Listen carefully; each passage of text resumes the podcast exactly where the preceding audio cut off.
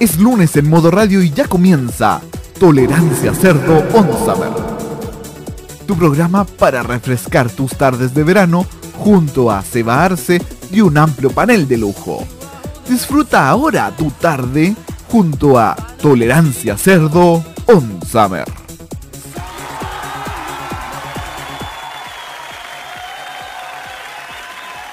Hola a todos, bienvenidos a una edición especial de Tolerancia Sardon Summer. Esta es la primera pool party telemática. Para que cada uno pesque su batea, su tiesto, su DJ tiesto, su DJ balde, su palangana, ponga las patitas en agua, traiga su copete favorito, su mojito, su caipiriña, su cerveza, su doragua, lo que sea, y Póngase cómodo porque vamos a hacer más análisis más de carnado y más marrano del nuevo gabinete del presidente electo Gabriel Boric, que hoy fue presentado en el Museo Nacional de Historia Natural en el Parque Quinta Normal perteneciente a la Comuna de Santiago. Sí, a ti te hablo, Sebastián Aguirre de CNN, no pertenece a la Comuna Quinta Normal, a huevonao. Perdonando la expresión. Cinco años estudiando periodismo, todavía no conocí los límites de la Comuna de Santiago, pedazo, pedazo de caca, perdón. Así que nos vamos entonces, voy a presentar, pero no sé, tengo aquí a mi mano derecha, eh, Nicolás, adelante, buenas tardes, ¿cómo estás? Buonasera cari amici, cuando son las horas 21 con 3 minutos iniciamos una nueva edición de Modo Sanremo qui y Modo Radio.chile oggi con... Oiga, ¿sabes que no cargué los subtítulos en italiano esta wea, loco? Perdón. Puta Netflix, weón, no, no, no, no hay caso, no me cargan los subtítulos. Se supone que esto es, es viernes 9 de la noche, me toca a mí, pues este es mi horario. No, pues Nico, tú dijiste, tú renunciaste a este horario el día de solo por el día de hoy. Y eso que hoy día estábamos, ya tenemos nuevo logo. Cuidado con estas palabras. A ver, ¿cómo es la cosa, pelado? A ver. ¿Qué te pasa? a ver, mira, mira, pelado de mierda. ¿Cómo se te ocurre, weón? ¿Cómo, cómo, me venía a quitar el horario, weón? ¿Sabes qué pelado? Ya me tenía hasta acá, weón. Hasta acá, pelado, pelado. Tú, pelado, weón. ¿Cómo se te ocurre, weón, quitarme el horario? ¿Sabes qué más? Renuncia a ser tu productor, weón. Ándate la crees. Señora, a mí me da lo mismo, vayan a la mierda. Hola Nico. Perdón por robarte el horario el día de hoy. Justo hoy que presentaron el logo nuevo de Eurovisión, que es más feo que Diego Chalper comiendo caca. Voy, a, darme el comentario. La reina me saca la chucha. se llama la belleza, la, tiene una relacionada con la belleza, lo que es como la relación Bellas Artes, qué horrible, weón. Mira, me voy a mandar el comentario más la reina me sacar la chucha por lo que voy a decir. Pero aquí, aquí se demuestra claramente que la Ray no quería hacer Eurovisión. Uh. Entre que se demoraron en escoger la sede y ahora deben pensar, puta, estos, estos cabros culiados, ¿cómo se les ocurre ganar? Así que, nota, nota, para los próximos Sanremos van a ganar puros hueones penca. No Pero que tengan un lindo departamento de diseño gráfico, por favor. Por favor. Y hubo hartas críticas, estoy leyendo hartas críticas ahí en la cuenta del euro, principalmente de que el logo de la marca auspiciadora era demasiado desproporcionado en comparación al logo del festival. A, ver, creo que este Power of Beauty el eslogan, la belleza de lo, lindo. Sí, una cosa o el, así. O el, poder de lo lindo. Sí, una cosa muy, muy, nada. La hice pensar, weón, una weá que, que no tiene sentido ni pies ni cabeza. Estamos de vuelta, esto es Tolerancia Cerdo, no estamos hablando, vamos a hablar más de Eurovisión por un rato. Tenemos ganas de transmitirlo, sí, pero vamos a eso, se va a hablar en su minuto. Presento el resto del panel porque hoy día tenemos hartas cosas que conversar. También hoy día a cargo de los controles, con nuevo trabajo, por fin le está sonriendo la vida a don Roberto Camaño. ¿Cómo estás? Felicitaciones, Roberto. Chiquillos, aquí vengo a celebrar por la doble, primero que nada, la, primero que nada mi nuevo trabajo y segundo el gabinete de Gabriel Boric. Casi perfecto. Pero eh, entrada para la suma, buen, buen, buen gabinete. Cuando faltan 50 días para que el gabinete que está actualmente se vaya. Para que Galita Rubilar por fin vaya a sacarle los piojos a Cristian Pino.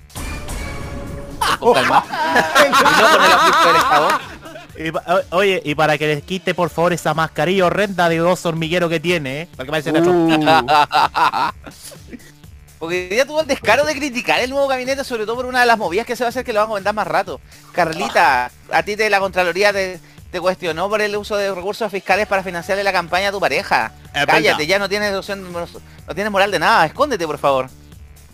Ya, vamos entonces a pasar a otro, vamos a seguir presentando el panel porque tenemos un panel nutrido de invitados el día de hoy. También el director de esta radio va a estar de pasada porque más rato también tiene que encargarse de los, sus otros programas que están está preparándolo con todo. Don Roque Espinosa, ¿cómo estás Roque? Gracias, ¿cómo están amigos oyentes de Todavía Cerdo? Así es, estamos en la pool party, estamos con nuestras cervezas Doragua. Oye, eh, hay, queda, queda un misterio acá. ¿La, ¿La dorada habrá sido mala desde siempre? ¿O,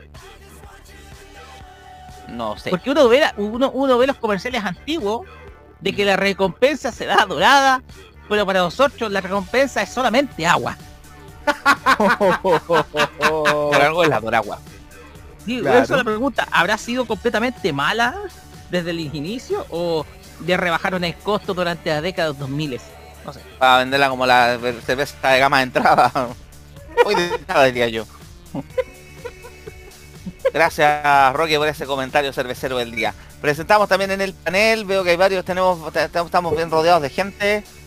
Don, de, don Matías Ayala, ¿cómo estáis Mati? Hola pelado, hola equipo, ¿cómo están? ¿Cómo están auditores y veedores del programa? Bien, aquí estamos todo bien, todo tranquilo, después de salir del programa de tecnología que tuvimos hace un par de minutos atrás. Está bien potente la programación de esta radio últimamente.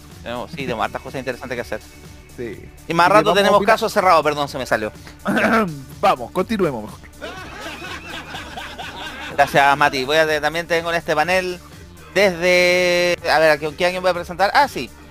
espero que ahora sí tenga internet por fin. estar esta semana, no jugaste pésimo. Don Matías Muñoz, dos baños, ¿cómo estás? Buenas tardes, pelado. Bueno, al fin tengo internet de Movistar y el motivo por el que se había cortado fue uno muy simple. Robo de cable. El flagelo de la periferia capitalina. y el argumento comodín de Movistar cuando le falla el servicio. Vamos a tratar de solucionarlo lo más pronto posible. Gracias. Y Nicolás está con sus volcanes del sur de Lucuma y nosotros hablando de cervezas de entrada. Bueno, lujos, gente se puede lujos. Mira, pelado. A mí lo más rata que me voy a ver tomando alguna vez Heineken. De ahí no bajo. Ah, te tiene nivel. Ya, pues. Te volviste de los zorrones, Nicolás López, ¿eh? Sí. por lo menos que no es corona, weón. Si no, no, ahí te pegamos.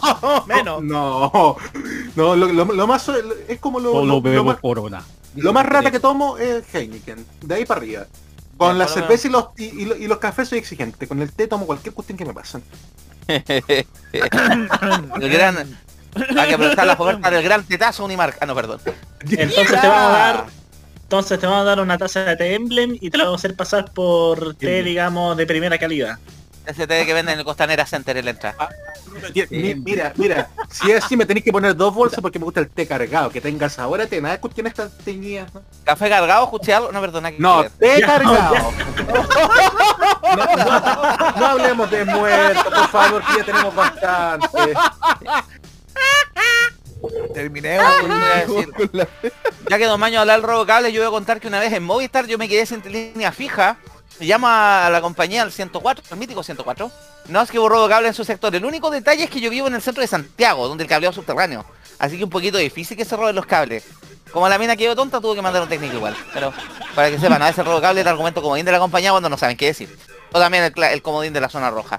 También presentamos en este panel desde la ciudad de Villa Alemana Valle del Marga Marga, Villa Lesbiana o Villa Lejana, como le dicen, don Jaime Betazo. ¿Cómo está Jaime? O, conocido para Nicolás López como Colonia Dignidad. Muy buenas tardes para todos. Villa Baviera. Villa Baviera, muy buenas tardes. bueno, buenas noches, ya son las 21 a 10.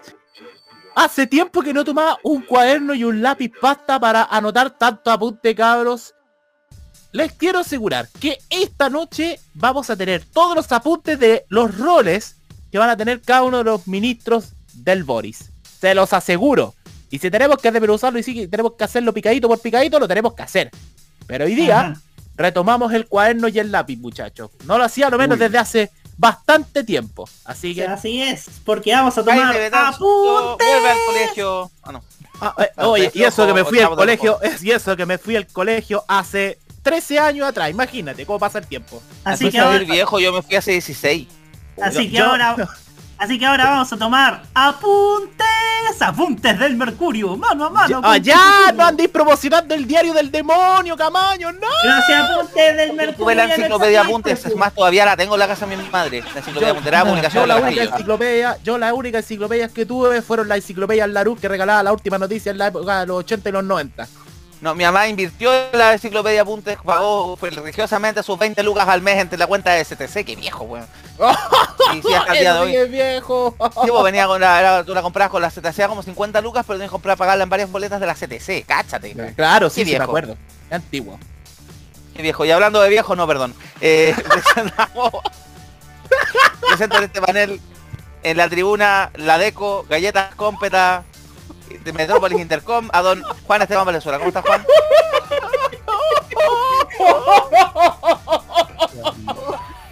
Juan, ¿está ahí o estáis jugando?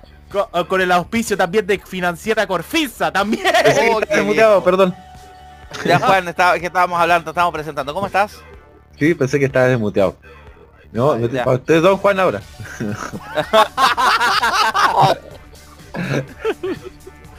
¿Cómo estás?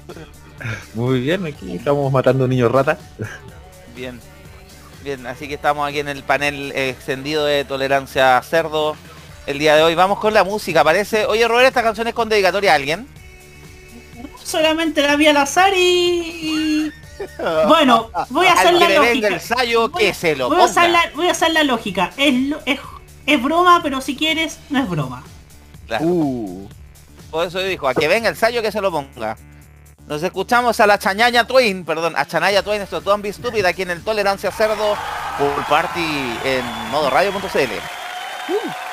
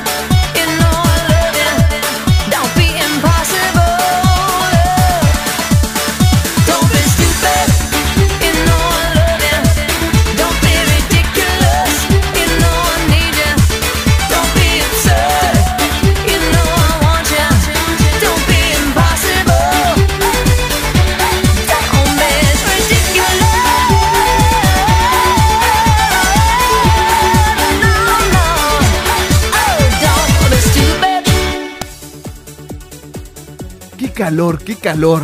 Tolerancia cerdo con dos hielos, por favor. Solo en modoradio.cl.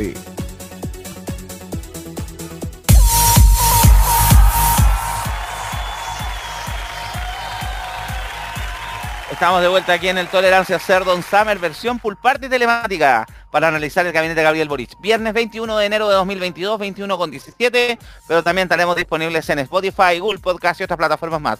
Somos uno de los mejores podcasts de Chile, aunque Google Podcast no nos pesque. Oye, pescan puro weá, pues, la presión pescan pura weá promocionando Google Chile, ¿eh? Basta ah, de promocionar bosta Google, basta. No, no, son el mejor programa de la radiofonía nacional según mi mami, pero que deberían escucharnos más, deberían promocionarnos más cool. Vamos a hablar entonces del gabinete. Los primeros somos los mejores. Sí. Vamos a hablar entonces del nuevo gabinete porque el día de hoy, como lo comentamos, bueno, después de varios meses, de varias semanas de especulaciones, nombres, verdaderas, los de verdaderos bingos que salían ahí, verdaderas cartillas de la polla gol con nombres. y ya por fin tenemos no sé acordar del otro ministro de educación que habló de eso. Le gustaban los bingos, le gustaban los bingos como mecanismo de autofinanciamiento escolar.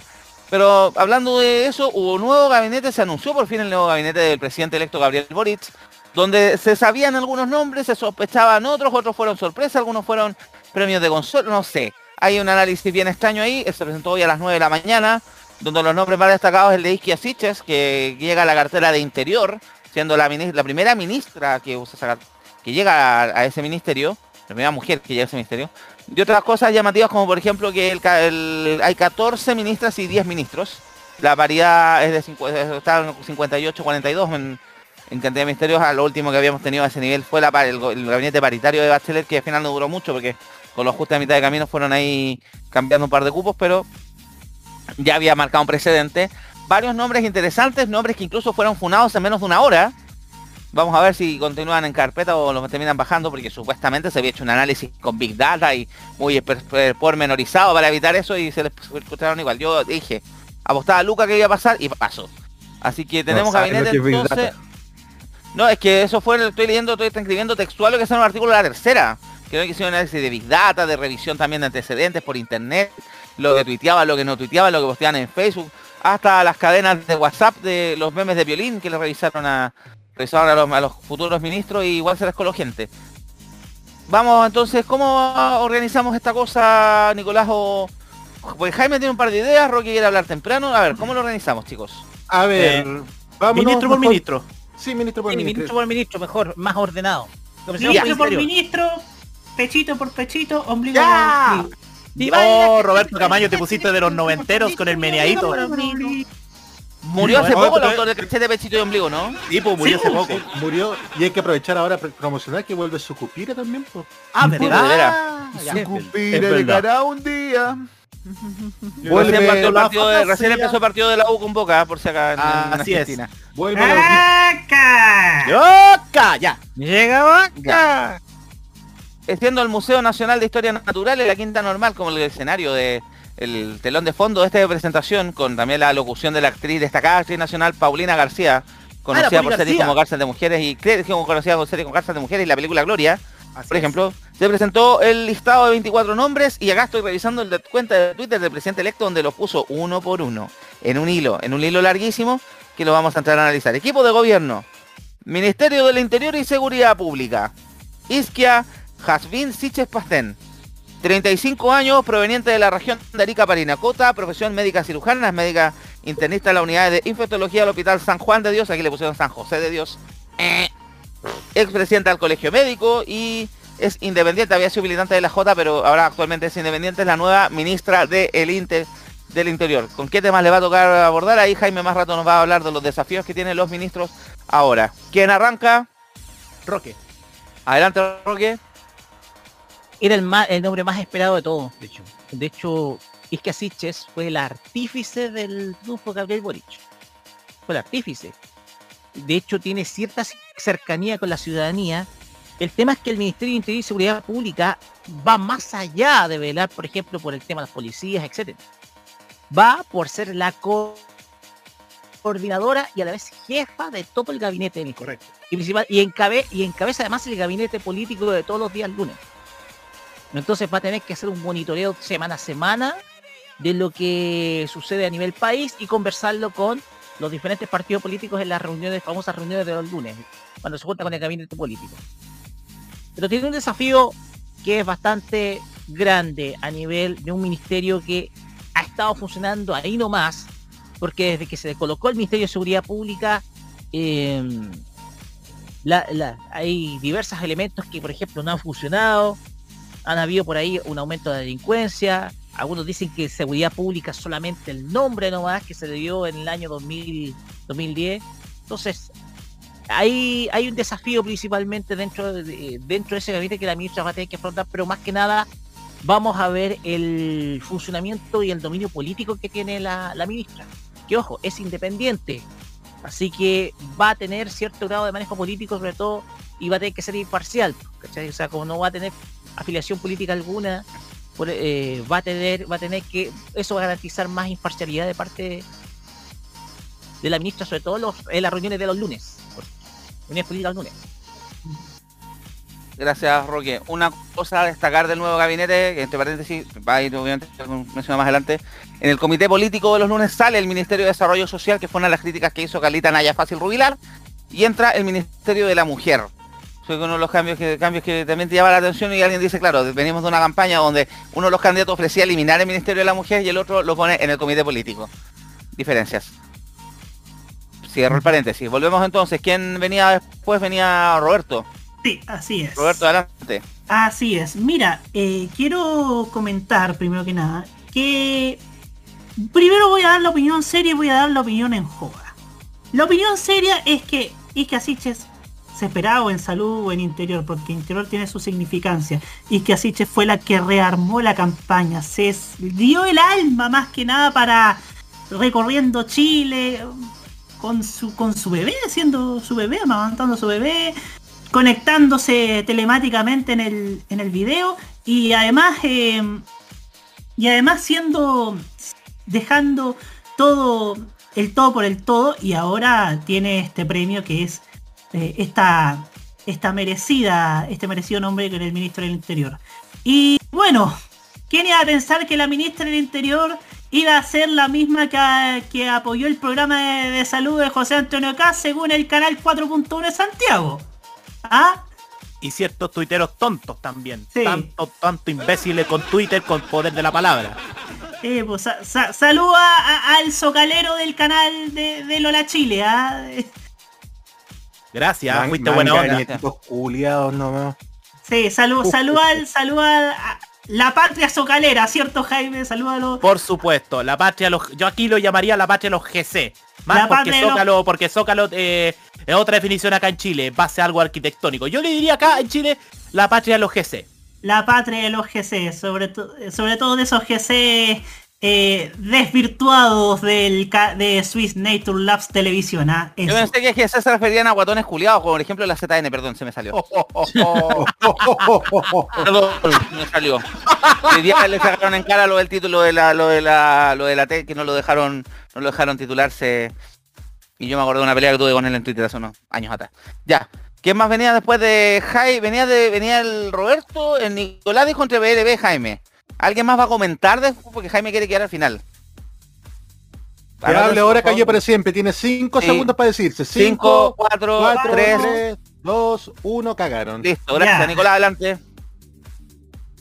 Ya, el nombramiento de Isquesiches es bastante simbólico. Primero porque la verdad fue el principal sostén de Gabriel Boric. Entiende ese sostén como un apoyo necesario, importante para la segunda vuelta.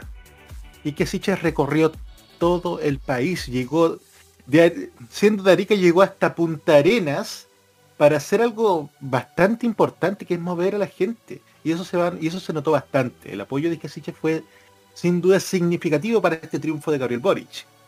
Y también la labor es bastante significativa al ser la primera mujer que encabeza el Ministerio del Interior. El principal ministerio político del gobierno en este momento por primera vez en la historia de Chile Independiente va a ser encabezado por una mujer. Así que sin duda es algo bastante notable. Aunque, y también va a ser importante porque aquí se va a ver el andamiaje político que va a tener la misma Isquiasiches ahora como ministra del Interior. Va a tener que tener un talante también para convocar y sobre todo para ser la voz pensante del gobierno. Gracias, Nicolás. Ya que nadie más va a hablar del análisis, le cedo la palabra a don Roque, perdona, a don Jaime Betanzo, que va a hacer un resumen un poco de las misiones que tienen los nuevos ministros. Por favor, adelante, Jaime. Gracias, Seba. Oh, Ministerio del Interior.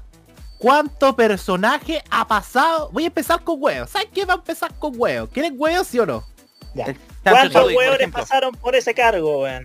oye, oye, oye, por si acaso, por si acaso, se necesita hueveo, así que weón, así que aquí se prohíbe ser fome. No quiero decir una sola cosa antes de que Jaime hable. Palbrea que dijo que la isquia tenía juego de piernas, que tenía buen juego de cuerpo y piernas para para tomar las decisiones. Le voy a decir que cementa 40 centímetros de pepino Alaska en el centro del orto. ¡Que por Dios! Juan Sutil, chupa la pea. Ya. Juan Sutil, Funado, Juan Sutil, degenerado. Pasó, pasó, Cesarito y te mandó a decir, pasó Cesarito y te dijo Funaki. Ah, ya. Ministerio del Interior. Por aquí ha pasado el Guatón Kraus, el Chino Correa, Carlitos Figueroa, más conocido como el ministro que votó con su licencia de conducir. Conducir. José Miguel, eh, José Miguel Insulza, el Panzer. Francisco uh. Vidal. El chico Saldívar. El viejo Belisario. Pereyoma. His Peter. Uh. His Peter. Chadwick. Chadwick. Peña y Lillo. Jorge Burgo, Marito Fernández, el Gomero. ¿Quién se acuerda de ese episodio? ¿Se acuerda de quién me refiero? ¡El Gomero! Gomero Gonzalo Blumel. Víctor Pérez Varela y ahora, el, y ahora el ministro, lo cité, Rodrigo Delgado Bocarquer. El, el, gueto vertical Landia. Así es. vertical man. Todos ellos han pasado por ese ministerio y yo prefiero en democracia porque el resto atrás me da, me da lo mismo. Ay, ay, ay y que Asiche va a tener grandes responsabilidades. Primero que todo, no es solo ministra del Interior y Seguridad Pública. En caso de que el presidente esté ausente por X motivo, ya sea un viaje del extranjero o, por enfermedad, ella queda como vicepresidenta de la República automáticamente. Wow. Queda como vicepresidenta. Así que es un mérito bastante importante el de Isquia Siches. A ver, tal como lo dijo Roque, y me hizo spoiler el muy canalla. ¡Pelao! No, a ti, Seba, oh, oh. a Roque. Tiene que encabezar los gabinetes los días lunes. A su vez, va a tener el rol de ver el conflicto de la macro zona sur, porque eso depende también del Ministerio de Interior y Seguridad Pública. Aunque eso sí, ya se spoileó de que Gabriel Boric no quiere extender el estado de excepción en la octava y novena región. Por lo tanto, puede haber un avance. Y algo que lo comentó a Andrea Vial en la entrevista a BBC de Londres. También ella va a tener su responsabilidad con la ministra de Justicia de ver el tema del indulto o amnistía a los presos de la revuelta, que es un dato no menor. Así como también analizar el fenómeno migratorio, cómo implantar las políticas migratorias en Chile, como también el estudio y buscar soluciones al fenómeno del alza de la delincuencia en nuestro país. Porque es algo también muy importante. El gobierno de Piñera le dejó la primera bomba de tiempo literalmente, que es el alza de los actos delictuales en nuestro país y a su vez, junto con la ministra de Defensa, evaluar el actual de las policías. No va a ser una pega fácil, pero ya demostró en la campaña de que tiene los ovarios bien puestos, porque ese es el concepto. Señor Sutil, si usted quiere hablar con buenos adjetivos, ahí tiene uno. Los ovarios bien puestos para Isque Asiche, que se remandó un pique todo Chile, inclusive enfermándose en medio del viaje en la región del Paraíso. ¿ah? se enfermó en medio del viaje a la región de Valparaíso, no por eso no tuvo un acto público en la ciudad de Quilpuego, en Viña del Mar, para con los partidarios de la campaña de entonces de Gabriel Boric en diciembre pasado. Eso es lo que tenés que fue lo COVID lo de ¿no? Sí. No, no fue COVID. No fue COVID. Ah, fue Eso, pero tenemos, tenemos opinión en Twitter. Licenciado Eduardo, Edo-ISC dice, dijeron Peñailillo y no dijeron Galán Rural, qué decepción. ¡Ah, ¡Oh, de oh, Solo podemos decir esa palabra. pensar que podríamos haber, mira, y pensar que podríamos haber tenido el galán rural de candidato a, político, weón. de verdad que lo, le ofrecieron hasta cubo, weón. El, pro le había el, pro le había ofrecido, ¿cierto? Sí, sí parece. Sí, pues el pro, afortunadamente no pasó. Es que el pro del partido de los funados, pu. El pro del partido de los funados. Incluyendo a Bessie Gallardo, señor Camaño. Ya.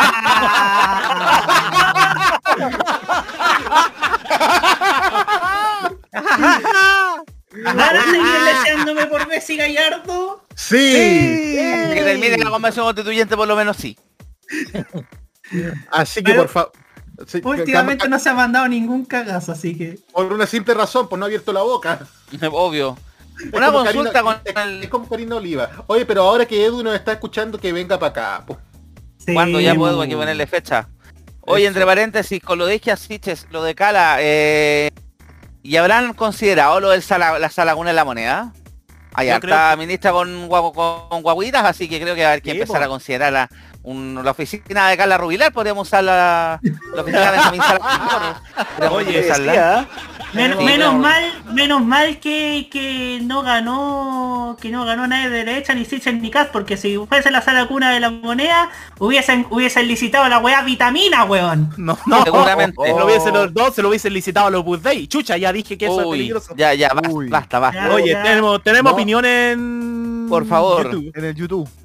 Nuestro amigo, y que nos alegramos mucho verlo acá hasta ahora, Reinaldo Coria de ChTV, que además está escribiendo en la verdadera cuenta de ChTV recuperada esta semana, así que un aplauso para los amigos de ChTV que le ganaron esta pesada al YouTube. YouTube. Mardito. Nos responde, todo YouTube.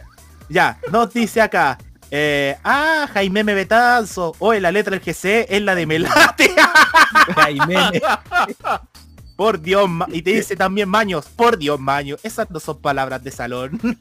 Eh, eh, Rodrigo Delgado Parker, chiste interno de ChTV, 1%. Camaño, Chicos, Pero no contigo chiste, los chistes internos ya no se cuentan, po. Vamos a lo que no- vamos a lo que nos interesa Sí, propiamente. por favor, si no van a explicar sus Ah, y mira, y Nico Metrazo, y mira, y Nico Metrazo, RG, faltó decir Rodrigo Gueto Vertical Delgado. Bueno, lo dijimos, pues. Sí, lo dijimos, que pues lo vertical. Más atenti, más Vivaldi. Sí, Oh, pues. Saludamos de los de Nico. Sí, pues. Así que saludamos a Nico Metrazo RG, a TV Maníaco Luchito Sama, está ChTV Reinaldo Coria y Nicolás Pradenas. También le mandamos un saludo en el, en el chat Y de los que nos están escuchando que no los podemos visualizar los usuarios a través de la señal online de modo radio en vivo punto modo radio.cl estamos ahí disponibles. Como por ejemplo nos habló ahí de nuestro amigo Edu Peñailillo, lo único que le diremos a su a su ¿cómo se llama? Perdón, a su acotación es pasapalabra. Oh, qué malo. Oye, pero no, te- a- en serio hay que traer a Edu. Sí, Hay que- hay- es que hay que entrar a hablar con el Alan ahí también, Alan, Que ve- Alan, no, que- que- sí, los que dos, vamos a traernos a los- los dos. Que vengan los dos. Yo Sí. apruebo. Pagamos en Fanny Money, eso sí, lo único que... Oye, pero oye, oh, Jaime, Daniel Asensio dice, saludos Jaime desde Troncos Viejos. Ah, Oh. saludos para el mago Asensio, profesor de educación física. Ahí vamos a estar comentando acerca de educación, muy importante. de educación me lo y también yo, deporte, con de, de- de deporte que fue el primer ministerio funado de la jornada. 44 minutos duró desde el anuncio de la primera funa. Oye, pero, oye, pero ah, últimamente el Ministerio del Deporte es el Ministerio de los Funados, ¿ah? Uy. Cuando está la gran labor está por la ministra Cecilia Pérez, cosas como... Pero, pero, oye, Y cosas también como... Pepito, estamos medio menores, no podemos empezar a hablar del cupo. Oye, veo que esa foto de Boris con Isquia Asiste debe ser muy vieja porque habla del estreno, aparece atrás la propaganda, la publicidad ahí en, el, en Santa Lucía del estreno de la película Cars, weón. sí, es que esa imagen es viejísima, Es muy pelado. vieja. A ver, 2011. esa foto. Nico Metrazo, espera un momento. Me imagino que el lunes en el matinal del MinSal. Le preguntarán al doctor París qué opinas que Isquia sea ministra del Interior.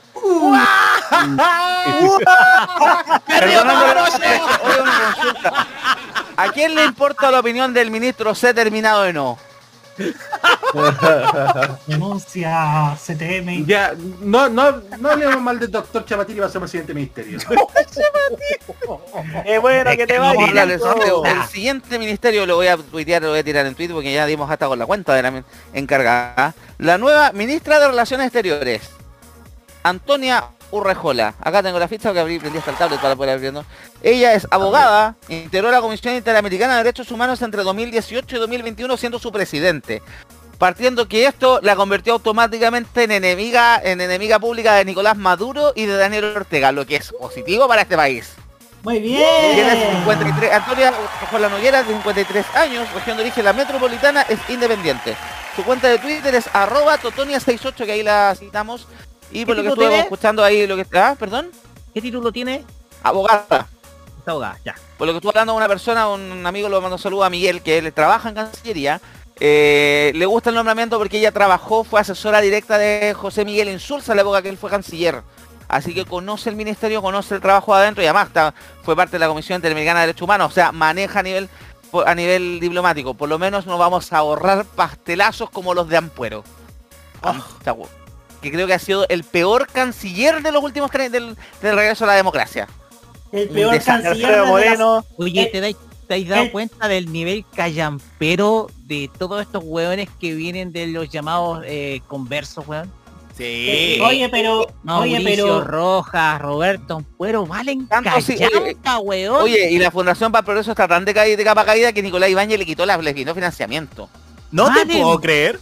Digo, el otro día salió un artículo, la tercera, que hablaba de los nuevos negocios de Nicolás Ibáñez. Nicolás Ibáñez estaba todo financiando otra vez, tiene un, family office, pero dejó de financiar la Fundación del Futuro el año pasado, la Fundación para el Progreso el año pasado. Hay que hacer, Axel Kaiser, te quiero ver en las condes mendigando monedas. Oye, pero. el Kaiser Herbalife. No, perdón. Oye, pero, con todo respeto, pero con todo respeto, pero Robert, Roberto Ampuero es el peor, es el peor canciller desde la Segunda Guerra Mundial. Ah, no, ese, ese otro weón. Después lo vamos a hacer bolsa porque viene transporte y transporte en ese medio voy a desahogar yo. Pero chicos, comentarios aquí, bueno, Juan Esteban deja los comentarios, los, nexos familiares, ella egresada del San George, del San George, en general de los colegios, el San George es el que la lleva, pero hasta ahora por fin aparece en un colegio público, entre ellos Mario Marcel del Instituto Nacional. Eh, aquí está hablando... Sí. Eh, con ah, respecto a la ministra, solamente puedo decir, mi libro, Luna de Plutón, está disponible en todos los planetas de esta galaxia. Usted sí quiere que repita lo que dijo. No entendí fue inevitable el, es inevitable el parecido de la nueva ministra de Relaciones Exteriores con el caballero de YouTube. Con Dross. ¡Ah! Con Ángel David Revilla. No sé, Reinaldo Corea se está excitando. Oh, yo me, me, no me subí a, la, montaña, a la montaña de los youtubers. Así que esto, de, esto demasiado, hay demasiado niño ratismo acá, por favor. Juan Esteban, por favor, entra a fumigar, gracias. Está pasado a la ya, en serio, en serio, en serio. Me parece un excelente nombramiento. Me parece un excelente nombramiento, sobre todo eh, porque lo dijo Gabriel Boric en el debate presidencial. Se tenía que oponerse a ciertos regímenes acá en Latinoamérica, lo iba a hacer y esta ministra creo que tiene, tiene el perfil. Tiene el perfil para poder, por ejemplo, enfrentar situaciones comprometidas y desde luego, no desde el punto de vista como lo hizo Ampuero, que definitivamente fue un chasco de ministro. Lo de Cúcuta, lo de Cúcuta, lo de Cúcuta yo creo que fue la, sandía de la torta de, la región de Ampuero. Y desde, y desde luego, desde luego. ¿La sandía de la torta? La que no le guinda, loco, no le guinda la sandía, cagó todo, weón, para abajo. O pasó piola. todas las paredes, La cuestión acá es que, eh, a ver, Oye, no estemos dejando de que hubieran asesores callampa como Benjalín Salas Cartores durante el gobierno pasado. Y otro, otro, otro, otro weón que no le ganaba ni a la vida y está ahí en, la moneda. Pero mira, es pura me, antimeritocracia esa weá. Entonces, yo espero mucho a esta ministra. Yo espero mucho a la ministra que, ahora bien, es inevitable el parecido, por eso tiene la broma. Oye, tiene 29 años Benjamín Salas Cartores. O sea, Repet... Ay, pero weón, ¿qué clase de Felipe Izquierdo es este? Yo sé más que yo sé más que vos de, política internacional. Por lo menos yo no habría hecho la weá de Trump de hacerle la bandera chilena robando una publicidad de creo que Entelo de Movistar. De ese, me parece que es de ah, Entel. En Entel, claro, rompe esa publicidad pasó en el Trump. Creo que es la weá más callampera que hemos visto en relaciones este, este internacionales. Totalmente pelado. Para lo que sirvió por lo menos a la MAN es para convertirlo en un ministerio intrascendente. El problema es que en un mundo globalizado como el de hoy, no tienes muchos tratados internacionales, una de las cosas que le va a tocar ver a relaciones exteriores es Cazú, ojo con eso, junto con, con el medio ambiente, que el medio ambiente tenemos un tremendo nombre ahí. Eh, que Piñera lo trató de tirar por la tangente, va a ser un, es un tema, es importante de una persona que tenga arroz internacional, que tenga manejo del tema, eh, principalmente el tema diplomático, para no tener, cerrarnos con, jugarnos con, como pasó con Alamán, que Alamán lo que hizo fue convertirlo en un ministerio súper intrascendente. Algo, veo que había pedido la palabra con este ministerio, veo varias personas que han pedido la palabra. Sí, pues no te la pasaste olímpicamente. ¿Qué pasa? Que no es que habló el, el Rocky por medio, ya, primero tú, Nicolás, ¿cierto? Sí. Ya, no se dicen, peloca ese tuna. El pelo, se te cayó. Por respeto. Ya.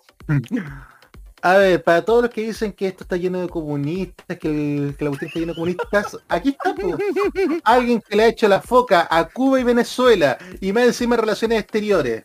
¿Cómo les quedó el ojo? Así que si esperaban algo distinto, aquí honestamente solamente las únicas personas que pueden salir amargadas de esto son las viejas glorias del PC. Pero como están en un nivel de intrascendencia que ya es ínfimo versus los nombres que realmente puso el Partido Comunista, nos damos cuenta que con el tema de relaciones internacionales va a estar todo bien. Que tenemos una persona capaz que le revisaron con lupa los antecedentes y bueno, ahí va a estar el resultado a partir del 11 de marzo. Y Nico, hay que destacar que sí le hicieron algo ahí a los del PC. no con ella en especial, pero sí con los otros. Exactamente. Ah, Jaime, está, está, siendo tú la persona más saludada en este momento. Ah, sí, se nota, ¿ah? se nota. Te trajiste a todo el fan club. Eh, son, todos mis compañeros de la media, ¿qué te parece? Todos se acuerdan. Ahora se acuerdan de mí. Ahora. ¿Qué paso ya? Listo. Sigan hablando nomás. Ya, voy a hablar Pobre, a mí si me ven los del colegio, weón, la que les va a llegar. no, sé, no sé, no sé la verdad, Nicolás, pero sigan hablando. El avión, el avión directo a Pencahue. El avión, el avión. Que Camaño le toca ver su turno y Jaime. Por favor. Yo lo primero, lo primero que quiero decir es que qué bueno que tengamos una ministra de Relaciones Exteriores de izquierda y que esté en contra de las lamentables dictaduras de Nicaragua y Venezuela, porque hay que decirlo con son dictaduras. Cuba, Nicaragua y Venezuela se han convertido en dictaduras. En el caso de estos dos últimos, en dictaduras en democracia, que han convertido a, a, dichos países en repúblicas absolutamente bananeras. Y ojo, también hay que revisar los tratados. Hay que revisar el TPP-11 porque he visto que, que varios liberales que se han estado hinchando. Ah, ah, hay que, hay que si nos vamos del mundo si, si no se aprueba el TPP-11. Oye, el TPP-11, ¿sabéis que literalmente ha sido un festival de fake news, un festival de mitos? Nadie, yo ni siquiera ha quedado muy claro qué es lo que realmente se votó y qué no, porque hubo un proyecto del TPP-11 antes de Donald Trump y otro proyecto después de que Donald Trump se salió del acuerdo. Y nadie le queda muy claro y resulta que ha habido un montón de mitos, cuestiones que no son reales que se andan publicando sobre el TPP-11. Yo creo que falta aclarar eso. Eso es también una tarea importante para el próximo gobierno. Yo creo, que, yo creo que para cerrar la Cancillería debe pedir lo mismo que Humberto Tozzi y Menudo. Claridad. Es. Gracias, Roberto. a, ver, a ver, momento, momento, momento. Todo sino más, el, todo el resto son copiones. Son covers. Ah. y se te olvidó Luis Fonsi. Ahí te quedó. Luis Fonsi también. también. Una todo el resto son copiones, así que nada más. A propósito de copiones, después se viene Yuri en el Festival de las Condes. Esa es la reina de las copiones. es como, es como Yuri nuestra versión de, es, como la versión mexicana de Douglas. Exactamente. Oh. Perdón, mira, mira, hace meses en el modo italiano hicimos un especial con canciones conocidas latinoamericanas con eh, los intérpretes originales eran italianos, oye, casi todas eran de Yuri. Era como, ahora vamos con Yuri. Oh, de nuevo Yuri, Yuri, Yuri, Yuri. Puta la huevona, Nicolás, Nicolás, ¿era modo italiano o era ¿Cuál es mi radio? No, poníamos un, poníamos un pedacito de las, de, la, de las versiones que todo el mundo conocía y era como... ¿Cuál es mi radio? Era como, puta, Yuri canta algo original en tu vida. Tenía una copia de mierda. Con el apagón. un poquito más. Un, poquito más y te habría convertido en Pablito Aguilera, weón. Oh. Ah, ¿Qué crees que iba a decir Pablito Ruiz? ¡Ya! Oye, Maño, tienes que arrepentirte. Tienes que arrepentirte. Recuerda que tengo novia. ¡Qué antigua, Rob! ¡Oh, sorpresa! oh. Aguilera Puente Alto un tour. Ah, no, perdón. Oye, pero te imaginas ahí, el, el, El, el yerno preferido de las mañanas Nicolás López reemplazando a Pablito Aguilera, weón. ¿Se le imagina? ¡Continuemos! sigamos. Ya, sigamos entonces, le toca a Roque Espinosa hablar de la ministra de Relaciones ya hablé, Exteriores. Ya hablé, ya hablé, ya hablé. Ah, ya hablaste ya. Entonces, Jaime, por favor, el resumen y el entiquito y pasamos al siguiente. Muy bien. Eh, cabe que señalar de que Antonia Urrejola Noguera está más cerca del Partido Socialista, es independiente. Acá, ¿cuál es la misión de Antonia Noguera? Que obviamente va a tener que desinfectar ese sillón o limpiarle un poquito de telarañas, porque ahí ha pasado. Enrique Silva Cima, más conocido como Fúmate un cuetazo en la moneda. Carlitos Figueroa. Sí, porque cuenta la historia de Nelson Ávila de cómo se formaban unos cigarros marihuana. José Miguel Insulza, Juan Bueno, Gabriel Valdés, Soledad Alvear, Ignacio Walker, Alejandro Foxley, Mariano Fernández, Alfredo Moreno, Heraldo. Heraldo, que ha sido el más permanente de todos los ministros de la Exterior, mejor dicho, Sí. de los cancilleres, porque son cancilleres. Roberto Puero, Teodoro Rivera, Alama y Alamán. Le toca ahora a Noel. A Y ver. Y a la mano. Así que le va a tocar No, ahí utilizar su con- visita. y, y- y Alamán, tú, tú, tú, me acordé de esa wea. Ya. Ya, eh, va a ser un importante desafío desde las instalaciones del antiguo Hotel Carrera. ¿Se acuerdan cuando era el Hotel Carrera, el que lo que el ministerio? ¿Cuántos estelares de Gonzalo Bertrán y Guadanovich pasaron por ahí? Mira, Oye, cab- cabros en YouTube. Nico Metrazo, Meo jurada de Guate que sería el canciller de Boric. Debe estar haciendo guiones para un nuevo ciclo de la vida y una, lotería. Pero puta Meo, Retírate, Meo, gracias. viste como la wea en la campaña, ¿para qué necesidad había de tirarte de nuevo? ¿Y queréis que te nombren de algo? Anda a la ar, weón, anda a trabajar, te deja ser mantenido. Meo que que dejó al próximo parlamentario. ya. Después, Ya, vamos a por leer los después vamos a leer los comentarios. Eh, ¿Cuál es la misión de Antonio Rejola acá? Sin duda que va a tener que retomar los diálogos con varios países del continente que sí están un poquito fracturados después del estallido social. Y tengo que decir un nombre, un país especialmente, Argentina. Porque Alberto Fernández, la visita fue demasiado fría. La, cuando fue al... Además, acuérdate, Jaime, acuérdate que hasta el canciller, hasta el hermano de, hasta Rafael, Rafael Bielsa, el Bielsa. hermano, se metió, metió la cuchara en las elecciones chilenas. No, Sí. estuvo mal ahí. Estamos claros que es lo que todos pensamos, pero no puedes decirlo menos cuando eres funcionario Claro, entonces están congeladas, más encima, más encima los diálogos con países en sí que siempre han sido complicados con Chile, como por ejemplo Perú y Bolivia, a pesar de que pueden haber acercamientos especialmente con los gobiernos de Arce y Castillo. Lo que pasa con Venezuela va a ser muy clave. Eh, también generar confianza, ojo, con los países que tengan tratados, porque es muy importante, sobre todo porque los tratados tienen derecho a renegociación. Es un punto muy importante y va de la mano con el, con el plan económico que quiere instaurar Grau, así como el futuro ministro de Hacienda. Es un detalle muy importante, sobre todo con el tema de ganancias para el, para el país. Y a su vez, según lo que destaca el programa de gobierno de Boric, es generar una política exterior en base a cuatro ítems. La primero, primero, una política exterior multilateralista en base a la cooperación mutua de todos los países del continente. Segundo, una política exterior emprendedora que especialmente llegue a los consensos por el acuerdo de Escazú y el pacto migratorio. Eso también tiene que verlo con la ministra del Interior. Tercero, una política exterior feminista con una sólida perspectiva de género y una cancillería paritaria. Ese es el detalle. Y por último, una política exterior, miren, ustedes no lo van a creer, turquesa. ¿Y a qué se define a una política exterior turquesa? A que la Cancillería tiene que tener rol importante en el tema de la crisis climática y ecológica a nivel global. Esos son los ítems importantes que van a tener en este momento Antonio Urrejola Noguera como ministra de Relaciones Exteriores o como canciller. Como Perdón, per- llamado. perdón, pero yo creí que con, con esa modalidad turquesa, creí que iban a hablar con Erdogan, que iban a hablar con... con No, ya, Camaño, ya, turquesa, weón. A los de al TVN. ministerio como bus de no. Medbus afuera, weón. Espera un poco. Y- A los de y- a los. E- Esto no significa que turquesa que les vayan a meter turca, no se ilusionen. No, Turquesa no, mostrar no es más de la niña. túrquico, Es lo otro, lo otro. Turquesa es otra cosa.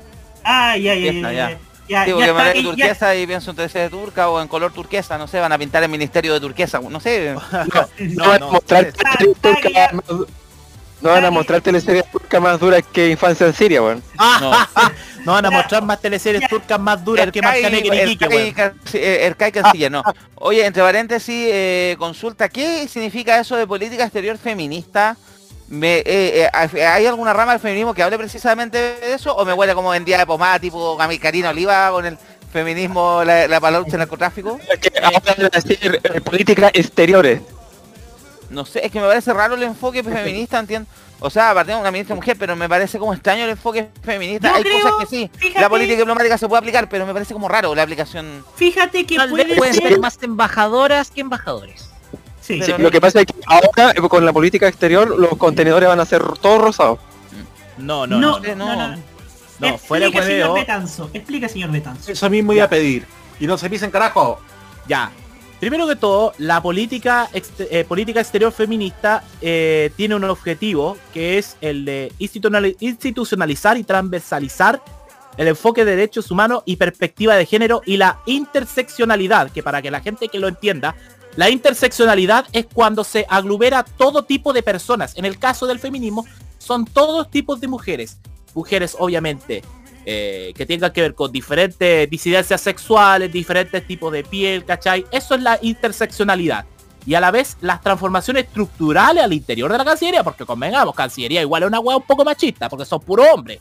Y han sido puros hombres desde, eh, desde tiempos inmemoriales. Nunca se tuvo una... Eh, bueno, mejor dicho, Soledad Alvear fue la primera, pero ha pasado 20 años, o 16, o 26 años desde que Chole Alvear fue la canciller de Ricardo Lagos. Y eso tiene que ver también con una eh, visión feminista en base al trabajo ministerial, que tiene que ver con lo consular, con lo comercial, que es lo que está hablando de los acuerdos y los tratados, y lo político. Y además con diferentes temáticas en base a la política exterior. Se habla de una cancillería paritaria para garantizar la pluralidad de los distintos espacios de incidencia política y priorizar en la igualdad de género en la estructura del Ministerio de Relaciones Exteriores y representaciones en el extranjero, incluyendo algunos embajadores. Eso es lo que eh, dicen las páginas 221 y 222 del plan de gobierno de Gabriel Boric, eh, que yo lo tengo todavía y que por eso lo tuve destacando muchachos. Gracias Jaime. Mira un comentario al margen de Edu Peñailillo en Twitter, dice Enrique Silva Cima, lo conocían, tenía otro gran apodo, Henry Quisco. Oye, y, cerrando un poco el tema de lo que dice Jaime, el tema feminista, me parece más a venta de humo. Sorry que te lo diga, pero me parece que la política exterior, eh, eso, el enfoque feminista me huele tanto tan a lo de Karina Oliva, me parece que si no haces la bajada como corresponde, me parece una típica venta de pomada, un poco lo que se le critica siempre al mundo progresista, como que tratan de meter sus temas a la fuerza en temas que no cuadran mucho.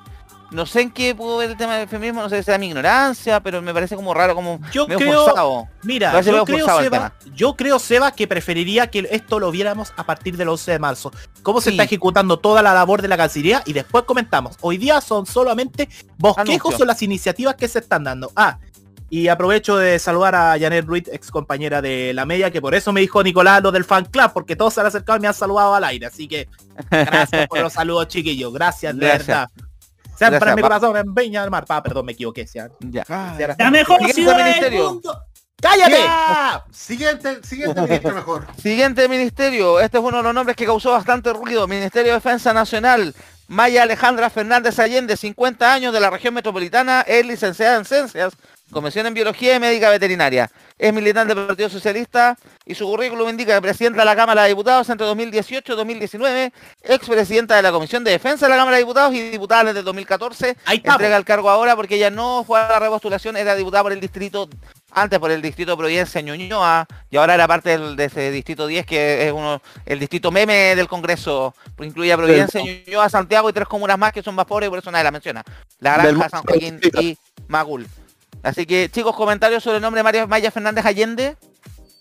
Eh, mira, eh, ella es veterinaria, ¿cierto? Sí. sí. Ah, va a tener que lidiar con hartos perros. Con todas las bestias del ejército. Sí, eh, ya.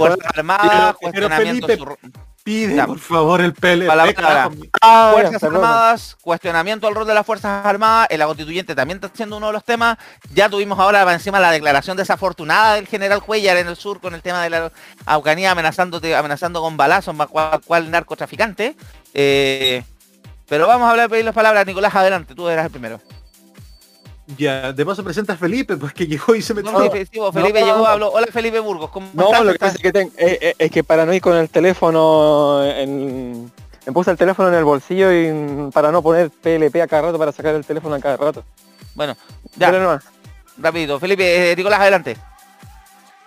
A ver, no es la primera vez en todo caso que, un que alguien que estudió veterinaria está, está a cargo de una repartición del Estado Hernán García Barcelato, cuyo único mérito era ser estar casado con Lucía Pinochet Iriart, fue director de TVN y también era veterinario. Si me acuerdo. A, tratar con vivas negras. No, no sé, ya. con, con víboras bien venenosas te voy a decir. Ya. Pero no sé si tendrá algo de simbolismo por haber presidido la Comisión de Defensa de la Cámara. ¿Cómo se llama? ¡Momento! ¡Felipe! ¡Felipe! Clásico de este programa infaltable. Infaltable. Tarjeta demócrata cristiana para Felipe. ¡Ya! ya, ahí está. Dale nomás. La lipigas, la lipigas. Ya, ya, Nico, sigue. Cámbiate la Ya, ya fuera huevo. Eh, o, solamente se la ponen a los milicos para hincharle las bolas por ser la nieta de. Uy, buen, buen Bueno, sí, bueno, harto base simbólico la nieta de Salvador Allende a cargo del Ministerio de Defensa. Wow. Bueno, ya tuvimos a Michelle Bachelet, que era la hija del general Alberto Bachelet en defensa. Pero la única diferencia es que Bachelet tenía estudios en defensa. Es el único problema que. Ya. Nico, ¿algo más, Nico? Le doy la palabra al Roberto. La, palabra Roberto. Roberto, adelante. Sí, solo voy a decir que cómo deben estar algunas personas con el nombramiento de Maya Fernández Allende en defensa, sobre todo los de la familia del señor Daniel López. Bueno, lo que ha quedando de la familia del señor Daniel López. ¿Cómo ¿ah? dijo? Mira, pero la familia del señor Daniel López no está metida en el ejército. El tema yo creo que son los oficiales que vienen de familias formadas en esa época. Yo creo que ahí va a estar... Uy, y, usted tiene varias historias con esa gente, ¿ah? Y pues por eso mismo yo me parece un hombre que va a ser un poquito resistido. Gracias, Roberto. Roque, adelante. Estoy haciendo cortito porque son muchos ministros y así ya una hora ya. Roque, adelante. Eh, a ver, el nombre de Maya Fernández Allende era un nombre que se venía anunciando ya sea en algún ministerio, en por eso no se repostuló. Además que fue una de las primeras mujeres socialistas que se, se la jugó por el nombre de Gabriel Boric. Se descuadró de la campaña Paula Narva, de, perdón, se descuadró de la campaña ya en la aprobó una vez terminada pasada la primera, la primaria con neta la concertación.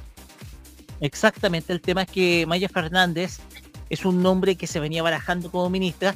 El tema acá es que si uno, si tú te das cuenta, es un nombre que es perfilable a futuro en el ámbito político. Porque fue presidente de la Cámara de Diputados, tuvo cargos importantes en, en, la Cámara Baja. Yo te digo, no te descarto a Maya Fernández que haga la gran Michelle Bachelet por, a este gobierno.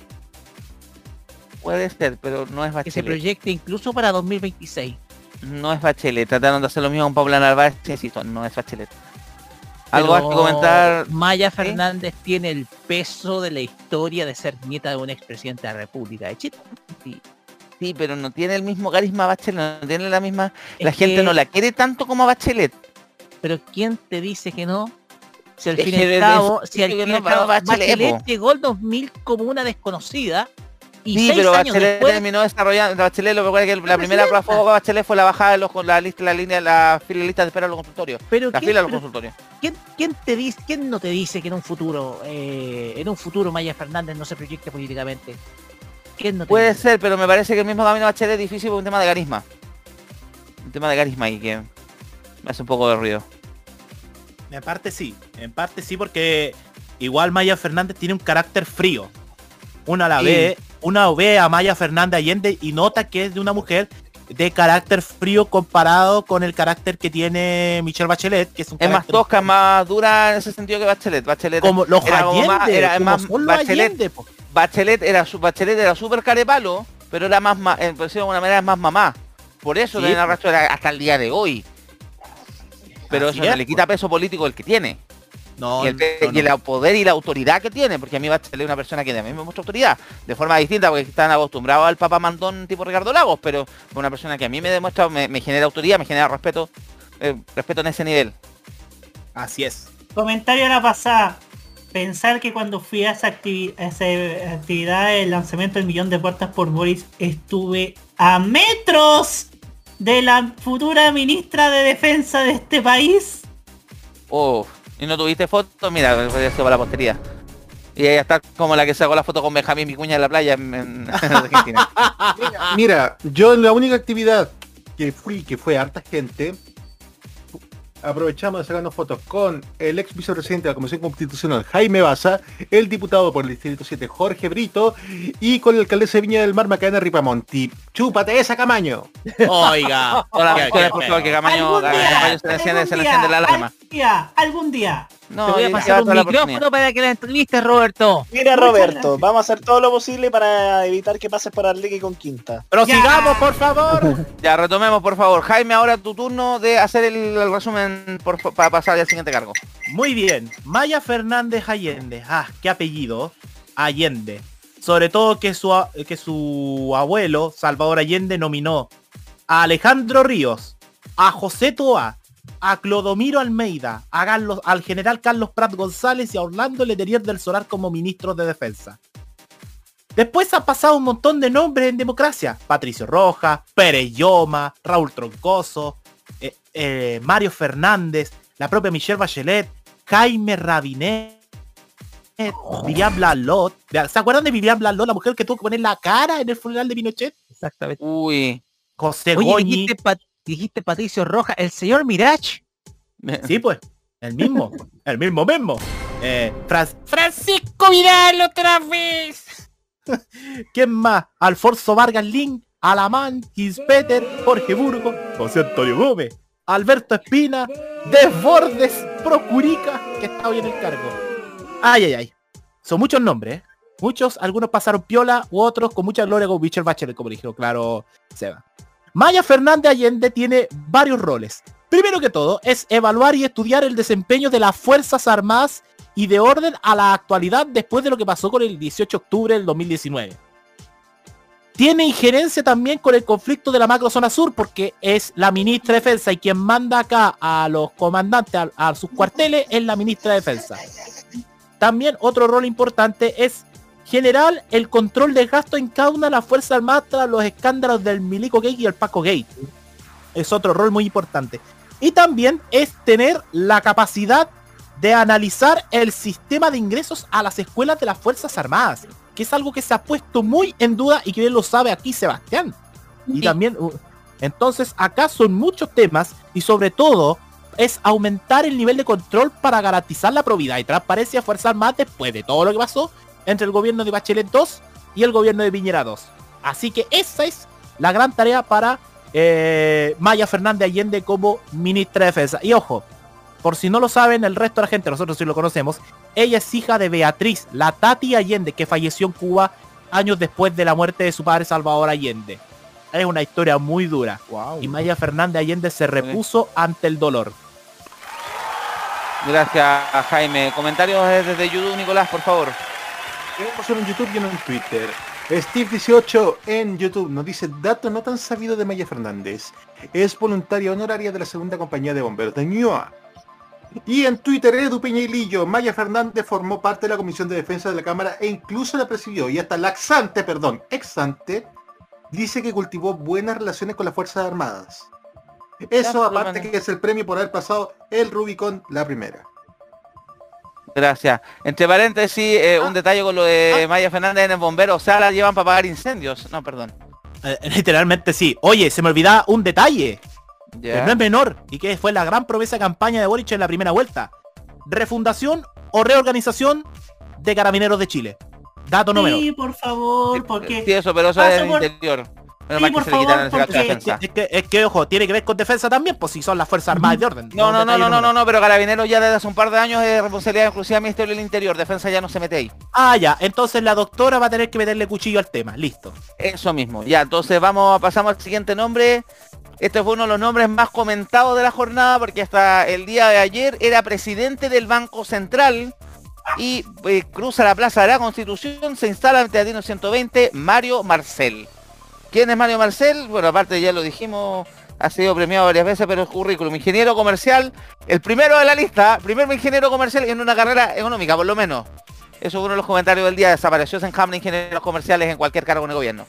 Ingeniero comercial y eh, magíster, no sé, filtro, se puede hacer el cargo de economía de la, Universidad de Cambridge, eh, ex director de presupuesto, subdirector de gobernanza y desarrollo territorial de la OCDE, en ese club de amigos donde nosotros somos el, material por director senior de la práctica de buen gobierno del Banco Mundial y actual presidente del Banco Central. Tiene 62 años, es independiente, su cuenta de Twitter, arroba Mario Marcel C. Comentarios sobre Marcel, por favor. Veo que está Don Roque Espinosa, está ansioso, me tincaba. Subió el dólar. el, gremio de los ingenieros comerciales se presenta aquí, porque el otro que estoy viendo aquí que es Felipe, ya. Era socialista, por si acaso. Una... No, porque ahora figura como militancia independiente, por eso. Sí, se renunció. sale la, el ticket que mandó el gabinete, el, el, Así que por favor, adelante.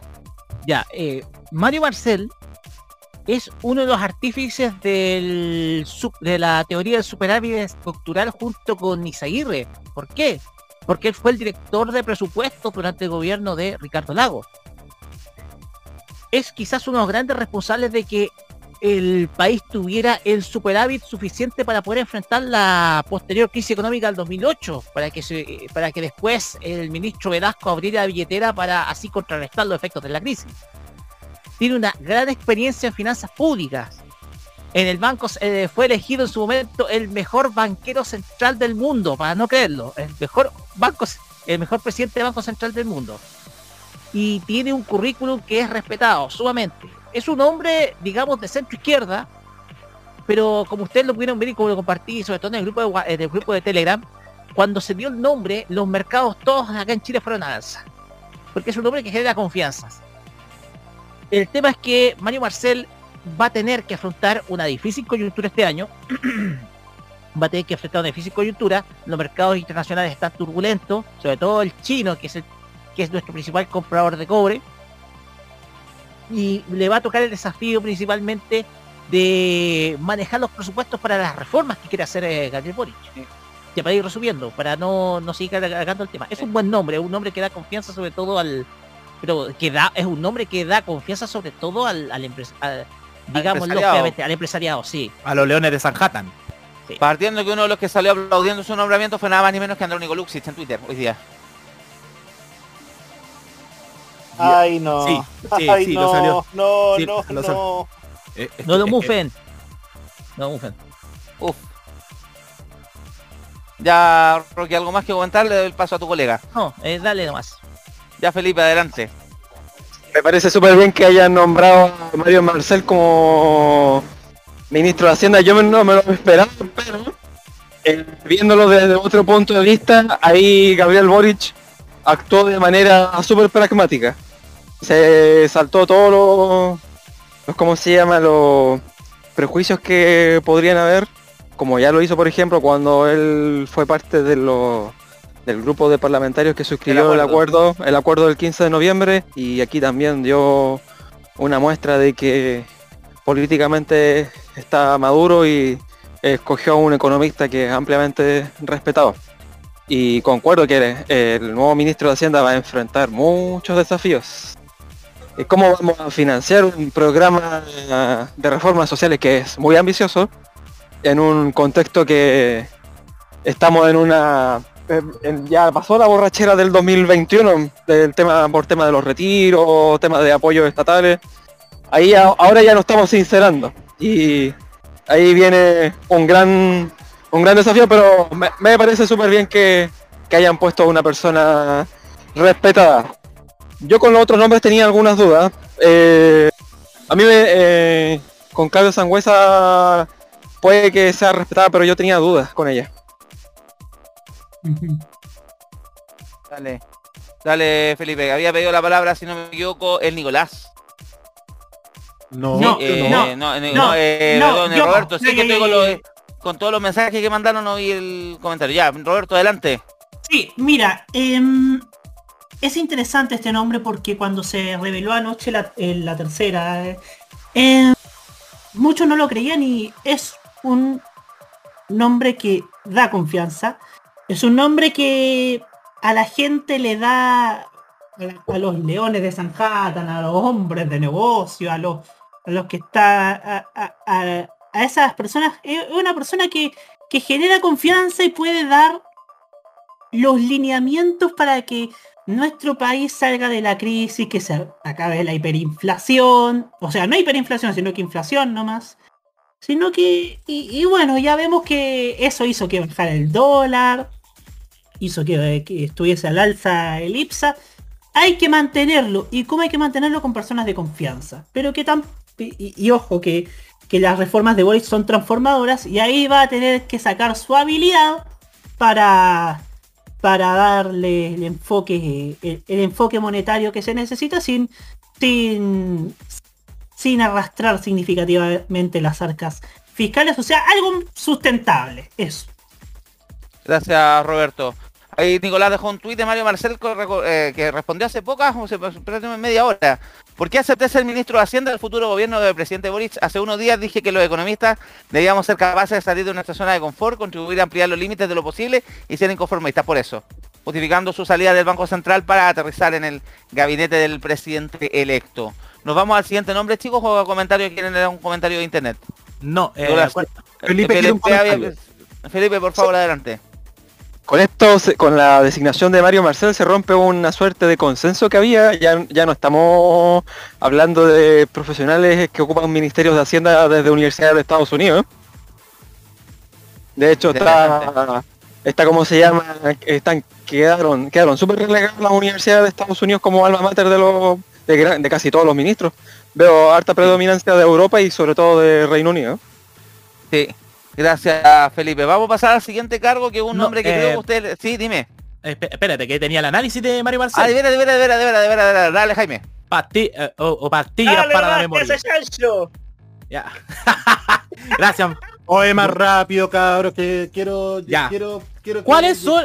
Sin duda que Mario Marcel va a tener eh, un gran rol, porque primero que todo va a heredar el ministerio que al que dejaron en el gobierno de Piñera Felipe Larraín, Ignacio Briones y Rodrigo Cerda, que está hoy en el cargo. paréntesis, el, el, el carrete de alumno, el pan de 10 lucas y el apitutado de la mamá. Bien. Eh, exactamente. Eh, acá, ¿cuáles son las prioridades y la misión de Mario Marcel como ministro de Hacienda?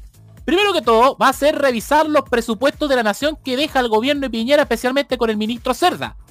Segundo, va a tener con la ministra de Trabajo y Previsión Social que revisar el financiamiento de la pensión garantizada eh, universal PGU propuesto por el gobierno de Piñera. Que se habla mucho que son 185 lucas, pero que no tiene base de financiamiento, nunca se lo explicaron. Para incluso poder instalar el, plan eh, de la pensión que va a tener el Estado para ponerle fin a las AFP. Va a tener ese gran rol Mario Marcel también va a tener que generar confianza, a como dijo Roberto Camaño, a los leones de Sanhattan.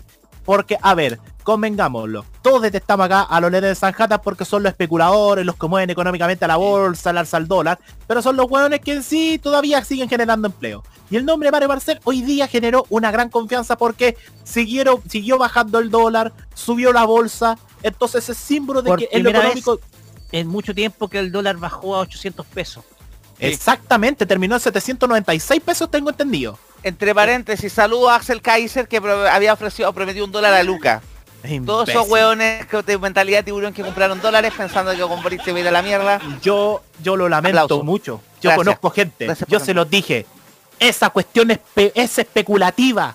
Es como el partido de la gente. ¿Qué sacan con comprar dólares? Escúchenme, ¿qué sacan con comprar dólares en esta época si está bajando? ¿Qué sacaban? Jaime, sacando el cálculo, el dólar bajó casi, casi, casi, casi 100 pesos en menos de un mes. Y eso solamente por confianza ciudadana al gobierno Boric, además por todo lo que ha pasado en este tiempo reuniéndose hasta incluso con el empresariado elitista en la ICARE la semana pasada, que tanto ardido le dio al señor Irán. Me río toda la noche. Le dio vuelta a Juan Pablo Suet. Bueno, eso es impresionante es que obviamente tú necesitáis tranquilizar a los leones Sanhattan y a todo ese mundo especulativo, los necesitáis calmar, porque tampoco es, sano eh, poner a cualquier persona y que luego ellos se vayan al ataque, porque ahí donde se van generando los golpes blandos también políticamente hablando. Y lo último es que Mario Marcel va a tener el nexo, tiene que tener un nexo nada menos que con el próximo ministro de Economía, que yo vamos a dar el nombre, para ejecutar el plan económico, la modernización, que no tiene nada que ver con neoliberalismo, pero sí tiene que ver con la industrialización con el presupuesto del Estado. Eso era sobre Mario Marcel. Ah, y le dejé un datito sobre Mario Marcel un poquito más arriba en el interno, sobre el estudio de las privatizaciones en la época de la dictadura entre el 85 y 88, cuando fue candidato a trabajar en el CIEPLAN, la Corporación de Investigaciones Económicas para Latinoamérica. Eh, en una entrevista a la revista Apsicon de lo que ha perdido el fisco en las, privatizaciones, un azote para no olvidar, eso lo dijo Mario Marcel. Sí, si quieren, eh, profundizar más en el tema de la privatización de la dictadura, el libro de María Olivia Monkeberg, el saqueo de los grupos económicos del Estado chileno. Léanlo porque sale todo como vendieron, le pusieron rueditas al país en la década del 80 y se lo llevaron para la casa. Me acordé, me acordé de otro nombre del empresario que es Alejandra Mustaki. También. Felipe, había algo que querías comentar y ahí pasamos al siguiente ministro, que creo que aquí van a, varios van a querer afilar los dientes.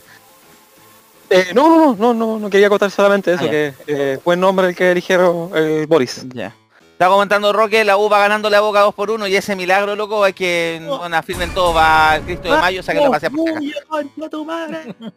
Ya, pasamos al siguiente nombre. Hablando de la U, mira, un hincha de la Universidad de Chile, nada más ni menos que el señor Kenneth Giorgio Jackson Drago. Kenneth Jackson es como nombre de extra High School Musical, pero bueno.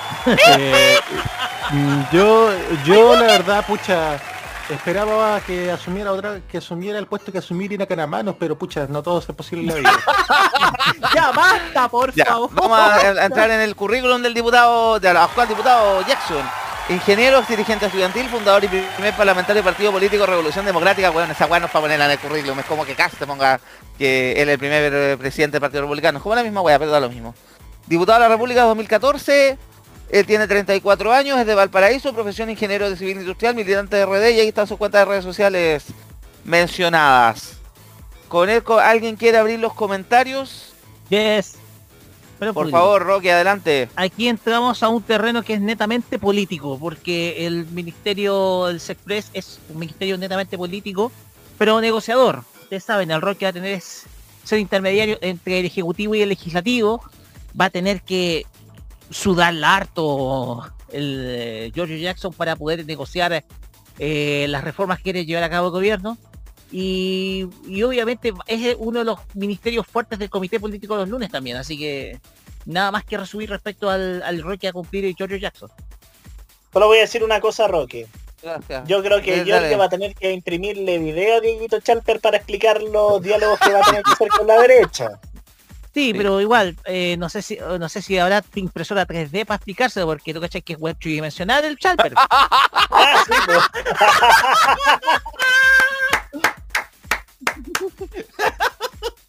Ay, ay, ay, la buena. El hueón en tres dimensiones, digo Chalper. No, no, no. es, que eh, tres veces hueón. Es como dice un pared. Es que hueón. Y tan, ah. es tan hueón que dan ganas de usarlo como saco boxeo. No, yo, yo, yo, yo, esa chasca lo ocuparía como mopa vilea para trapear el piso, weón. No, eso, con eso me puedo hacer una buena escoba. También, también. Ya. Prosigan. ¿Ya ¿Alguien más quiere comentar sobre yo, yo Jackson? ¿No? Eh. ¿O yo puedo, me, me puede salir la cadena? ¿Permiso? ¿Puedo? Eh, Dele no usted yo después puedo. Mira, como, nombre para las Express, que la pega es ser el nexo entre el gobierno y el poder legislativo por el tema de sacar iniciativas de ley, sobre todo, que aún tenemos, es que esperar la constituyente, eh, un régimen hiperpresidencialista donde el presidente tiene mucho poder de veto en del Congreso, creo que es un buen nombre porque tiene la experiencia, fue cuatro años parlamentarios, ocho años parlamentario. A mí lo personal él me cae como para los hijos porque, como diputado llegó metiéndose por la ventana al Congreso porque la concertación le tuvo que hacer el espacio en el distrito de Santiago Centro para que el buen postulara solo porque no quería ir con el binominal. me obligaban a votar por Felipe Cas, pues no no sé qué borra con nada. Así que es por eso, básicamente. Que siempre la Revolución Democrática lo han cortado un partido mentira, pero es mi única posición al respecto. Pero sí, en el cargo siento que está en el cargo correcto siento que está en el cargo que tenían que ponerlo y el cargo que iba a caber eh, por naturaleza, a, a, pesar de todas las bromas que han tirado que debería haber sido primer damo, pero sí, creo que era el cargo del que estaba destinado en caso del, del, triunfo de Gabriel Boric. Eso básicamente. Eh, Roque, te despedimos porque tú ahora te vas a grabar lo que es, eh, preparar lo que es la farmacia para mañana. Así, que gracias por participar el día de hoy y eh, algo más que comentar para darle la pasada al Jaime no, eh, nada más agradecerle nomás el momento, chiquillos, y sigan discutiendo de esta la gran noticia del día. Que esperemos ojalá que esperemos ojalá que este gabinete pueda pueda llevar adelante todos los deseos de aquellos que no solamente apoyaban al gobierno, sino de todo un país que, cree que Gabriel Boric el pasado 19 de diciembre fue la, gran alternativa y que bien puede cerrar y abrir un nuevo proceso histórico en, la República de Chile. Cerrar una transición e iniciar un proceso netamente 100% democrático. Gracias, Roque. Eh, Jaime, adelante, o tu mini análisis al respecto. Uf, Ministerio Secretaría General de la Presidencia. Es un ministro donde también ha pasado mucha figura política. Por ejemplo, en democracia pasó el fallecido Edgardo Benninger. Pasó Genaro Arriagá. ¿Se acuerdan de Genaro Arriagá? El cocolizo Arriagá. Sí. Que ahora está hablando, ahora está hablando para una página, no me acuerdo, para exponer sobre un régimen parlamentarista para Chile. Ahora está en eso, Genaro Arriagá. Pasó renunció a la DC hace poco. Sí, sí, renunció a la democracia cristiana. Eh, pasó Isulza, pasó Álvaro García Hurtado, pasó Mario Fernández, Francisco Huenchumilla, miren este nombre, no es menor. Sí. Eh, que luego fue intendente de la Araucanía del gobierno de Chile, Edgardo Dockegorf, Paulina Veloso, que se parece mucho al vocalista de los Twisted Sister. Eh, esto sea paso mamá de uno de los ministros que vamos también a hacer bolsa más rato. Ah, ya. Ah, perfecto. Eh, ay, la mamá de ese ministro. De ese ministro específico. Empieza con G, oh. sí. Que perdió 120 palos la hasta la fecha. Y por eso también yo lo quiero hacer mierda. Ya. ya. Eh, también pasó José Antonio Veragallo. El señor de las sombras. Cristian Laruleta. Oh, al tiro me sonaron unos truenos detrás. Oh, sí. me sonaron unos truenos detrás. Ya, pasó Jimena Rincón. Espero que Giorgio no encuentre unos cuchillos en la espalda. Por favor, ten cuidado, Giorgio, con ese asiento. Eh, Jorge Insunza, Patricia Silva, Eisa Aguirre. Y por último, eh, en el gobierno actual, el Gomero, Ward, Felipe Ward, Claudio Alvarado, que hasta hoy día es senador agregado nomás, como el arroz graneado, Cristian Monkever y actualmente está Juan José Osa. Y tal como lo dijeron eh, todos ustedes, acá cuál es el rol de Giorgio Jackson. Acá él es el puente entre el gobierno de Gabriel Boric y el Congreso para la aprobación de las leyes que permitan cumplir con su programa de gobierno. Recordemos de que las dos cámaras están diferentemente eh, balanceadas eh, con puntos en contra a veces. Por un lado, tenemos la Cámara de Diputados que está prácticamente a favor del gobierno Boric, pero con la democracia cristiana y el partido de la gente entre medio, siendo de puente neutro, y con una derecha que ha ampliado su, su target político, no solamente siendo a la derecha, sino yéndose más a la derecha con el Partido Republicano. Mientras que en el Senado es la derecha quien tiene más poder por sobre las fuerzas de centro izquierda y el propio Frente Amplio. Por lo tanto, aquí Giorgio a su cabeza le va a tener que ser una fuente de agua porque la va a sudar durante todos estos cuatro años de mandato, chiquillos. Eso es lo que se puede hacer eh, prácticamente eh, hablando de él como el ministro del Sexpress. Yo creo que el zoológico del Partido Republicano le da alta pega. Sí, va a tener que dar, porque como dijo, hay una cantidad de bestias que te encargo.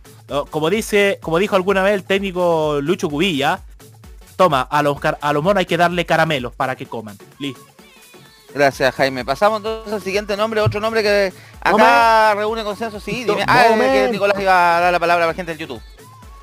A ver. Steve 18 y Nico nos comentan. Primero, Steve 18. My name is Kenneth Giorgio, but everybody call me Giorgio. Nico Metrazo. Giorgio Jackson fue de los primeros en ir a sentarse por el acuerdo del 15N. Tiene ese mérito negociador. Convencer a la UDI fue épico. Y después Nico Metrazo y Steve 18 nos hablan de Genaro Arriagado. Genaro Arriagada, un gran histórico cooperativa y además ex embajador de Chile en Estados Unidos. Y además coordinador de la campaña del no a Pinochet. Tuvo ese rol. Sí, siempre lo entrevistan por eso la campaña del no. Sí, pues porque él fue, tuvo ese rol como el hombre ancla con Patricio Elwin y Ricardo Lagos de la campaña del No a Pinochet como coordinador de campaña junto, eh, mientras Gonzalo Banner eh, está a cargo de los conteos paralelos. Imagínense, toda esa historia del no. Y además súmale que ya renunció a la DC. Sí, también, pues si él era demócrata cristiano. Ah, hacemos. Era. Así lo he mencionado. Vamos con el siguiente nombre. Este nombre reúne mucho consenso entre el panel de tolerancia cerdos, un nombre que nos gusta mucho, sobre todo para el cargo que llegó nada más ni menos que al Ministerio de Secretaría General de Gobierno, también conocido como la vocería de gobierno, llega la geógrafa diputada de la República 2014, ex dirigente estudiantil, ex presidenta de la fecha entre el 2010 y 2011, Camila Antonia Amaranta Vallejo Dowling, 33 años, de la región metropolitana, militante del Partido Comunista, uno de los nombres que estábamos pidiendo a gritos en el, gobierno, más cuando ella había anunciado que no se iba a repostular al Parlamento, ella era Distrito 12, La Florida, Puente Alto y alrededores. Creo que es uno de los nombres que más se luce del gabinete. Creo que es uno de los nombres más acertados del gabinete. Y no porque nos caiga bien Camila Vallejo, pues sino porque sabemos su pega, toda la pega, todo el trabajo que ha hecho en el Congreso y que llega a un rol donde le va a tocar básicamente comerse los sapos de la defensa a las cosas del que va a hacer el gobierno que a veces puede que no nos gusten, y le va a tocar responder. Y sabemos que ese puesto hay que tener cuero chancho para poder sobrevivir ahí. Le cedo la palabra a Nicolás López. Adelante, Nico.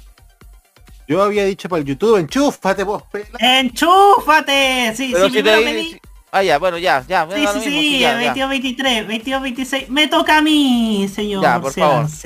Porque yo soy, me declaro camilista de tomo y lobo. Yo digo más Camila Vallejo y menos Camila Flores. Eh, ya hablando en serio, quiero decir que em, era esperado, era un secreto a voces que iba a asumir la vocería, una vocería que en los, que en los años del piñerismo ha estado bastante, bastante llena de nombres nefastos, nombres terribles. Esa va a ser pega del señor Orbetanzo, ahí nos va a recordar Esa Nos va a recordar algunos nombres, de seguro, de seguro vamos a activar los abucheos, pero creo que Camila Vallejo no solamente tiene, tiene esa tiene, tiene la habilidad, sino que tiene el carácter, porque sabemos que es una persona que tiene carácter, lo demostró en el movimiento estudiantil y me haga, y recuerdo 2011 porque me agarré con varios en Twitter por, por, por la figura de Camila Vallejo. No, es que Camila Vallejo es comunista. Y, y, pero Camila Vallejo tenía el carácter, tenía ese carácter. Y lo sigue teniendo, lo, lo, también lo siguió teniendo cuando fue fue parlamentaria y ahora seguramente lo va a tener y, claramente lo va a seguir teniendo eh, en la vocería. Eso. Gracias, Roberto. ¿Alguien más quiere la palabra? Momento, momento, tenemos breaking news, nada que ver con esto, nada que ver con las elecciones, pero lo ¿Ya? Eh, alertan de una balacera en las cercanías de la avenida Perú en Viña del Mar, cerca de un popular restaurante que es el Che Gerard. Bueno. Oye, está complicada la cosa en Viña, balacera, también una balacera ahí en Caleta Barca, creo. Eh, no, no, fue en San Martín. San Martín ya, para otro lado, sí. Y son, fueron chilenos, para que no crean que son extranjeros, fueron chilenos los que hicieron la balacera. Si tenéis más info, ampliamos más rato. Más ratito, volvamos al tema entonces. ¿Alguien más comentar sobre el rol de Camila Vallejo en el, en el gobierno? Yo debo eh. decir qué bien, qué bonita se veía con ese traje. Que Oye, hartos comentarios, sobre todo la, la pinta, hartos memes que llegó todo, todo a una Queen, pero el único problema es que la última que le van a la categoría de Queen no subió la micro dejó la caga, pero bueno. Oye, pero... Oye, pensé! Em, Así que, ojo, no Dios en ese sentido. Empecemos a pensar también que la compararon con, la, con lo del vestido Chanel de los Simpsons también hubo muchos memes al respecto con el vestido channel de los Simpsons. El, el reel de el reel de Instagram cuando le pusieron Crazy Love de Beyoncé. Hay varios, hay uno vi hoy día uno con, eh, con esta Jam de Rihanna, con otras canciones también. Sí. Que a nuestro amigo Daniel Castillo no le gustó para nada, porque dice que como que, ¿cómo se llama el concepto? Eh, sexualiza o materializa a la mujer, pero no creo que sea tan así si, lo, si hasta lo hizo una propia mujer. Hasta mujeres compartieron ese estilo, pues. entonces es agradable. Es para ellos, para ellos es agradable incluso para la propia futura ministra. Exacto. Vamos con tu análisis mejor. Ya, o alguien más quiere comentar. No, tenemos comentarios también en YouTube. ¡Chale nomás, Jaime! Espérate un poco, mierda. Nico Metrazo. Camila Vallejo es el karma de la derecha. En 2018 colocaron a Cecilia Monga Pérez, que culpó de todo el gobierno anterior. Ahora los fachos sobrirán con Camila Vallejo. Pero me acuerdo que Ana Bombar pasó ese cargo. ¿Te parece si pueden reciclar el tweet de Felipe Guard basureando a Camila Vallejo? Por ahí anda rotando en internet. Ya. Ya, perfecto. Es karma también del señor Ward. Y hablando del señor Ward, miren quiénes pasaron por este ministerio. Enrique Correa. Por ahí, para nombrar algunos, para hacerla más rápida. Enrique Correa, ¿se acuerdan de Guatón Correa? Sí. Ya. José Joaquín Brunner, mítico pialidad de PPD. Don Jorge Arrate, ¿se acuerdan? El viejo Arrate fue ministro también de secretario general de gobierno. Doctor Simi. El querido doctor Simi. Son pesados con Arrate. O si también... el hueveo con... Decían, usted se parece a, se parece a Mars, ¿no? Me parece como al doctor Simi. El mismo Cerrapa, weón. fue candidato presidencial 2009. Sí, pues. También, también pasó por aquí Claudio Huepe García, hijo de padre de un ex ministro. De un, ministro, nuevo ministro, sí. Así es. Heraldo Muñoz, Francisco Vidal, Osvaldo Puxio. ¿Se acuerdan de Osvaldo Puxio con ese tono de voz tan particular? Oh, Hablando Pablo Mármol. Alito Mármol, hablaba así siempre y parecía. Bueno, Ricardito Lagos Ricardo Lagos Weber, Francisco Vidal, Carolina Toá, Pilar Armanet, que se tuvieron que la echaron cascando el PPD por su vínculo con el lucro de la educación.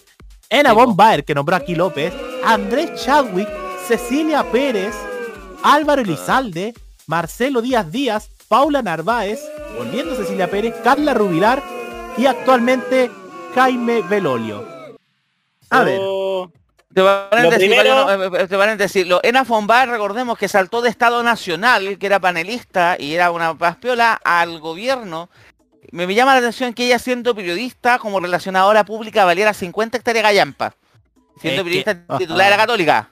¿Cachai? O sea, claramente el pituto es como Diana Boloco, pues weón. También es periodista titular usted. Ya. Ya. Jaime, dos cositas. A ver, Maño. ¿Acaso mencionaste a ver, ¿cuál era este mi... A ver, que mencionaste uno de los ministros y yo tenía un chiste, pero se me olvidó el nombre de este weón. Gracias. De, de Puxio. no, otro. Baño será declarado usted Pepe Rojas, por lento. Ya. Mañana te va a llegar la tremenda micro para weón. y otra cosa, yo creo que a, Camila Vallejo le van a tener que regalar un plumero porque va a tener que limpiar todos los pelos que ha ido dejando Jaime Belolio, weón. va a tener Jaime que Jaime Belolio, ¿tiña o alopecia? No, po, me imagino que Camila va a encontrar como 50 envases de tío Nacho dentro de la moneda, po. Claro. Ah, Belolio, qué tipo más nefasto, man. Ya, oh, eh, a ver, espérate, espérate, espérate, espérate, no, espérate. Pero habla, po. Eh, Baños, ¿cuál nombre? Enrique Correa, Brunner, Arrate, Claudio Huepe, Heraldo Muñoz, Francisco Vidal, Osvaldo Puxio, Lago Weber. La Weber. Ah, de esa imagen con el con el mono. Pues. la imagen más descontextualizada de la historia de la política de este país. Fue notable. ¿Y quién lo ve ahora Lago Weber? Ya. Em, oye, ¿cuál es el rol de Camila Vallejo con el CGCOP? Como lo dijeron todos ustedes, es vocera de gobierno. Es un puente entre el gobierno y la ciudadanía. Y aquí va a tener que ser recuperar la confianza del gobierno de Gabriel Boric con las organizaciones sociales, culturales, étnicas, económicas, religiosas y feministas. Todas ese es el gran, y por supuesto políticas. Es el, el gran rol que va a tener Camila Vallejo como ministra de Gabriel Boric. Ya. Gracias. Los comentarios de, la... Felipe, de palabra y algún comentario más, por favor. que tenía comentario en YouTube, pero ahora sí pasa Felipe. Felipe, adelante. Menos mal que se va el pelado culiado de Jaime de Yo hablé nefasto, este wey habla de pelado culiado. No, le echó la, que se le echaba la culpa a Boris de cosas que cuando ni siquiera era cuando todavía era candidato. Mira, ese, ese, nivel necesito de acidez. Vamos, Felipe. Por favor. pelado, culiado, nefasto, el pelolio, weón, falta que se que se vaya a llorar a la FIFA, weón. oye, oye, oye, Felipe, soy pesado con el melón con flecos, weón. Soy pesado con el modelo de...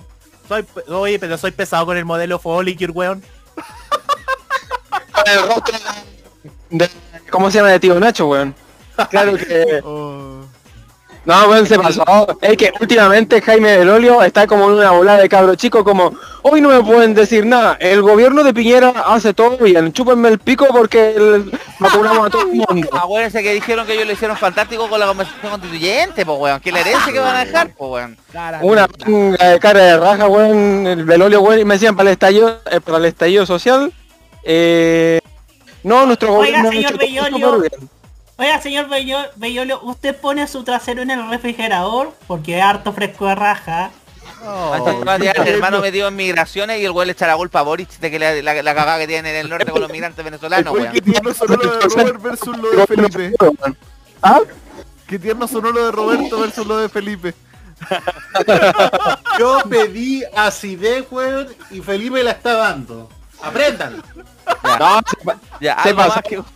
Sí, en YouTube apareció un, consejo para, un consejo para Camila Vallejo que vaya comprando lisoform porque cuando llega la moneda puta va a tener que desinfectar la weá de esa oficina, weón. esa oficina de estar pasada raja, weón. Oh, y por último que le ponga, y por último que le ponga algo de onda, no sé, porque llena a los de la moral traía la moneda, weón, para ponerle onda a ese gobierno. Uh. sí, porque weón, ¿qué onda va a tener ese gobierno actualmente? Necesitáis ponerle onda, pues si es ser el gobierno. Bueno. Ya, eh, ya, Jaime reconoce, lo crees que lleva a su concuñada, ¿cierto? ¡Ah, ¡Ya! ¡Sí! ¡Sí! ¡Yo! No, yo no, no lo dije yo, lo dijo el señor Camaño. Por Dios. Recordemos que Camila, recordemos que Camila Vallejo es pareja de Abel Sicao, eh, integrante de La Moral Distraída y de Banda Plumas, que es el otro proyecto que tiene con Camilo Sicao. Y es pareja de Negro Saltar. Ah, también. por eso. Ah. por eso ya. En YouTube, a raíz del comentario que había dicho Jaime, Nico Metrazo nos dice, los picapiedras de la política, Francisco Picapiedra Vidal y Osvaldo Mármol Puxio.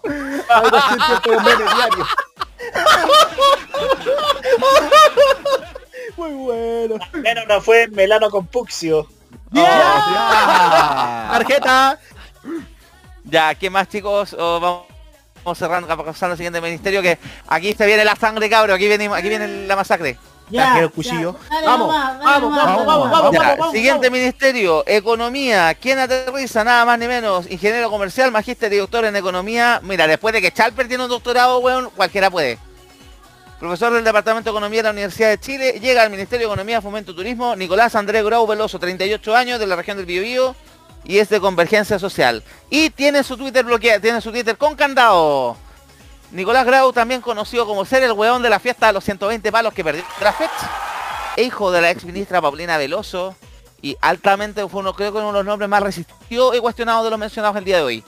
En general, yo, a mí, yo eh, a Veloso lo conozco en la época de la FED, a mí llega yo como para los sigo cuando el weón salía tirándole mierda al gobierno, pero su mamá era ministra, así que me parece que era un cara rajismo de aquellos.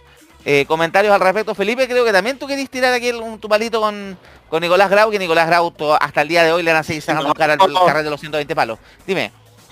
Nicolás Grau, por mucho que haya ido a la, que haya hecho un doctorado en la Universidad de Pensilvania, ¿eh? puta, weón, que se ha mandado declaraciones pelotudas, weón. La otra vez yo... de Pensilvania, por eso justamente la...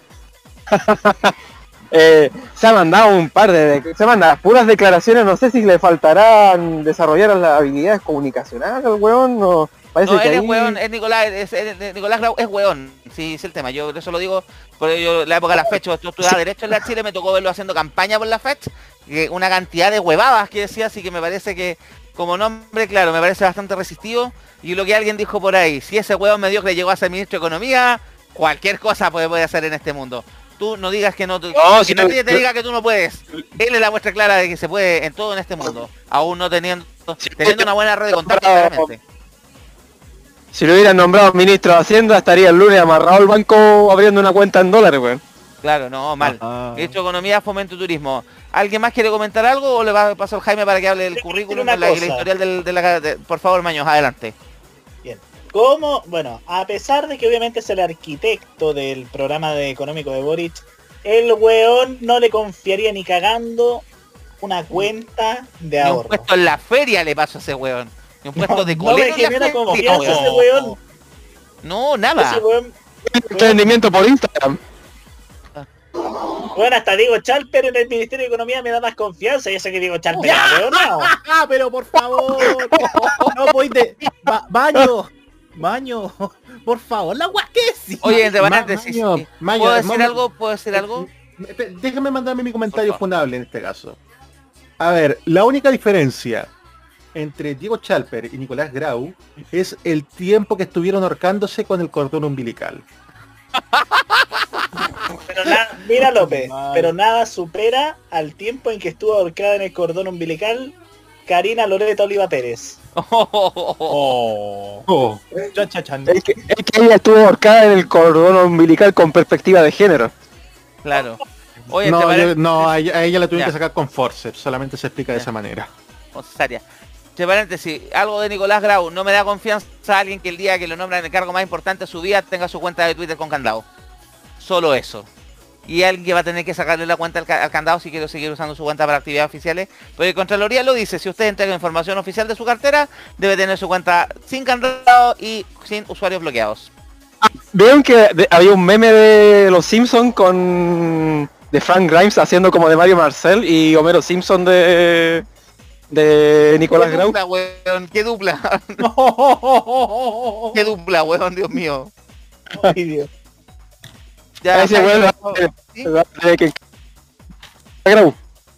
Jaime, por favor, ahora viene tu identikit. Yo mientras busco el siguiente nombre que ya, lo tengo en vista. Ya, eh, les hago una pregunta. Para ustedes, si no era Grau, ¿quién era como ministro de, o parte del equipo de ministro de Economía? Yo le estoy para Rainer Carbón sabe más que Grau de Economía, pues weón. No, pero seamos serios, seamos serios, espérate, seamos serios. Hubiesen puesto a Diego Pardo, espera, Espérame. Y que Diego Pardo también habló puras weá las últimas tres semanas de campaña. Ya, pero cállense mierda, dejen hablar. Ah, aquí porque ¿quiénes componen el equipo económico de Boric tanto en primera como en segunda vuelta? Partiendo por Grau, porque Grau incluso tuvo que exponer el, plan económico a la CEP y frente a René Cortázar. Imagínate eso. ¿Qué paciencia habrá tenido también Grau para aguantar a René Cortázar? Que ahora fue el compadre que cortó la escena, eh, la escena de amor de Romane sin vergüenza. Tagrau, Diego Pardo, Javiera Martínez, José Miguel Ahumada, Claudia Sangüesa, Hassan Akran. Ah. Eh, en la segunda vuelta. Javiera Petersen. Javiera Petersen. Eh, se incorporaron en segunda vuelta Ricardo French Davis, Andrea Repeto, Roberto Saller, Daniel Hochman y Stephanie Griffith Jones. ¿Cuál de a mí me inspiraba. Ya.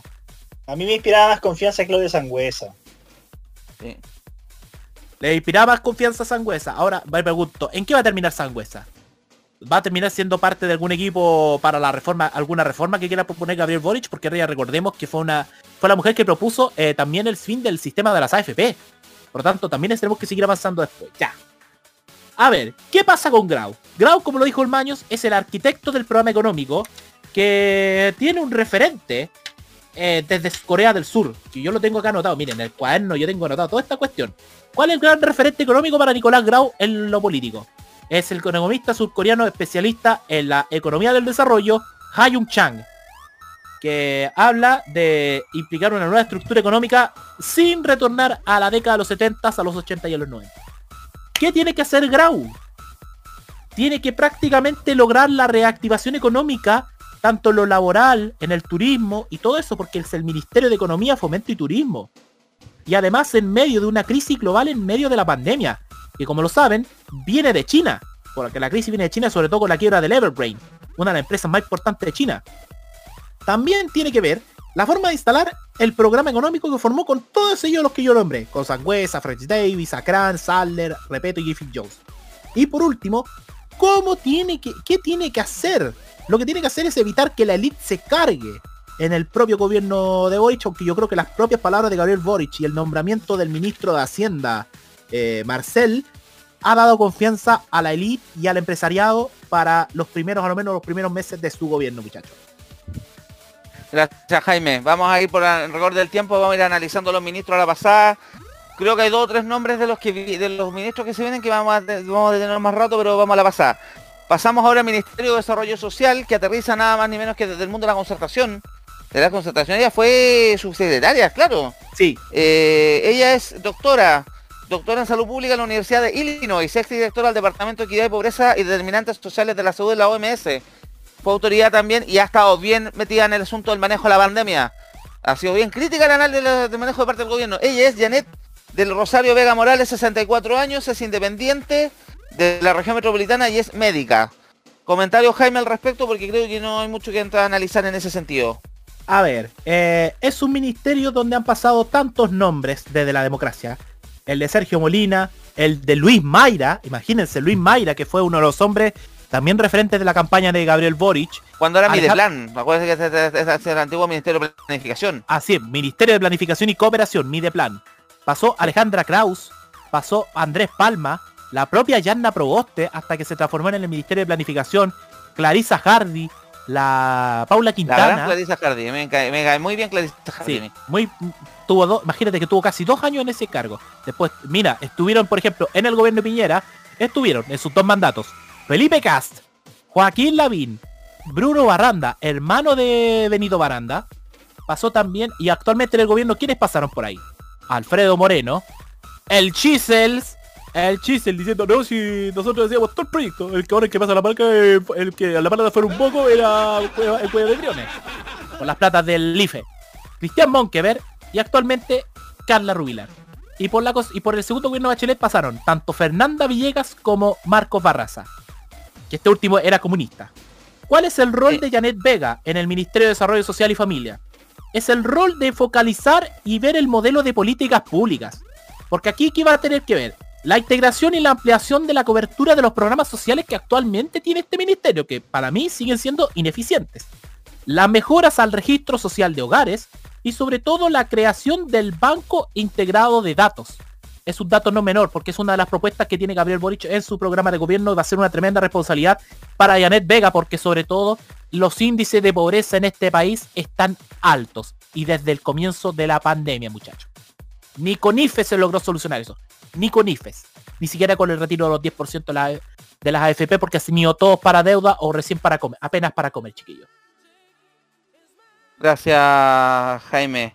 Pasamos entonces al siguiente. Este yo sé que lo van a querer comentar Nicolás y varios más. Mineduc. Llega al Mineduc con ustedes por fin. Después de mucho tiempo, no es el primero, es el creo el tercero o cuarto, pero creo que es el primero de aula. Primero que sabe lo que es trabajar en sala clase.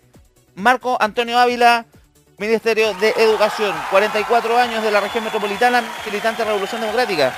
Magíster, es profesor de castellano, magíster en Educación e Innovación, ex director de establecimiento educacional, ex coordinador nacional de educación media del Mineduc entre el 2015 y 2018. Por lo que leí fue profesor en el colegio Carlos Oviedo Cavada de Maipú, perteneciente a la Fundación Beneduca.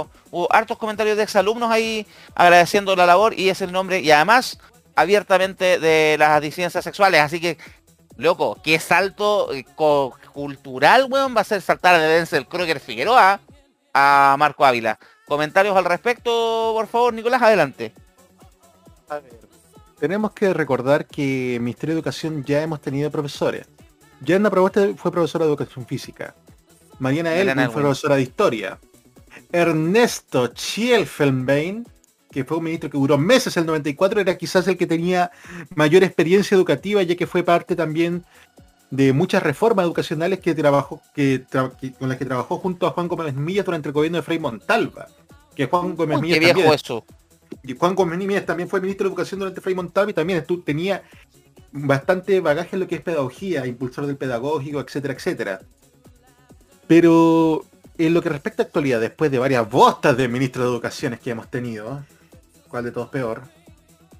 Sin duda que es un cambio totalmente total y sobre todo no es alguien que haya trabajado un par de años en educación y después se haya dedicado a otra cosa, como lo que pasó con Elwin, con Proboste, sino que es alguien que ya tiene bastante currículum, que ha trabajado en la educación desde dentro, en aula, y que también ha dejado bastante, bastante andamiaje en lo que respecta a una carrera educacional porque ya tiene estudios superiores, tiene un magister de educación, así que lo que necesitaba para educación se consiguió alguien que realmente conozca de educación en, in situ y no a otro ingeniero comercial o abogado porque que puta quedan callampeado cientos ministros de educación. Desde el retorno de la democracia en adelante no ha habido ninguno bueno. Mariana Elwin fuiste un asco, aunque ahí sido profe. Valís callampa. Igual que tu papá. Gracias, Nico. Jaime, tu resumen adelante. A ver, este es un ministerio que desde el retorno a la democracia ha tenido más ministros y ha tenido muchos recambios. Tiene más rotación que un call center. Bueno, eh, apenas eh, uno de los pocos gobiernos que debe tener menos rotación de ministros han sido los de Patricio Elwin, donde pasó Ricardo Lagos y Jorge Arrate. Y de Michelle Bachelet en su segundo periodo donde pasaron Nicolás Izaguirre y Adriana del Piano. Porque el resto han sido entre 3 a 4 ministros. Imagínense eso. 3 a 4 ministros. Y ahora llega un profesor de aula, de sala de clases, como, como Marco Antonio Ávila Lavanal. ¿Cuál va a ser la responsabilidad de Marco Antonio Ávila? ¿Qué va a suceder con las jornadas educativas en plena pandemia con 12.000 eh, casos vigentes, nuevos casos, que están aumentando la vigencia? Y es algo que, bueno, algo que tocó ya Gabriel Boric y que habla de que querer volver a las aulas, pero va a ser muy difícil si sigue subiendo la cantidad de, de personas contagiadas. Segundo, va a tener la dura responsabilidad de decidir qué va a pasar con la deuda educativa de los estudiantes de educación superior a través de fondos solidarios y el CAE. También tiene como rol una educación sexual, la ESI, y a, la vez una, y a la vez una educación no sexista inclusiva, que esa es la gran tarea del gobierno de Gabriel Boric. Así como también cómo va a fortalecer la educación pública en nuestro país, que es algo que se quedó estancado en el gobierno de Sebastián Piñera, así como cómo va a ejecutar el plan de reactivación de aprendizaje y bienestar, que entre ellos implica la reducción de la violencia en las aulas, el bullying. Y por último, también otro punto que tocar, y que no es menos importante que lo bien sabe Nicolás, la deuda histórica de los profesores, el bonosae, que es una eterna promesa durante años de democracia. Y esa va a ser una gran tarea para el profesor Marco Antonio Ávila como ministro de Educación. Gracias Jaime. Pasamos a la siguiente cartera. Estamos otro donde se rompe el esquema. por fin los abogados han llorado toda la tarde por esto. En el Ministerio de Justicia y Derechos Humanos llega Marcela Alejandra Ríos Tobar, 55 años, de la región metropolitana, militante de Convergencia Social, es socióloga y politóloga.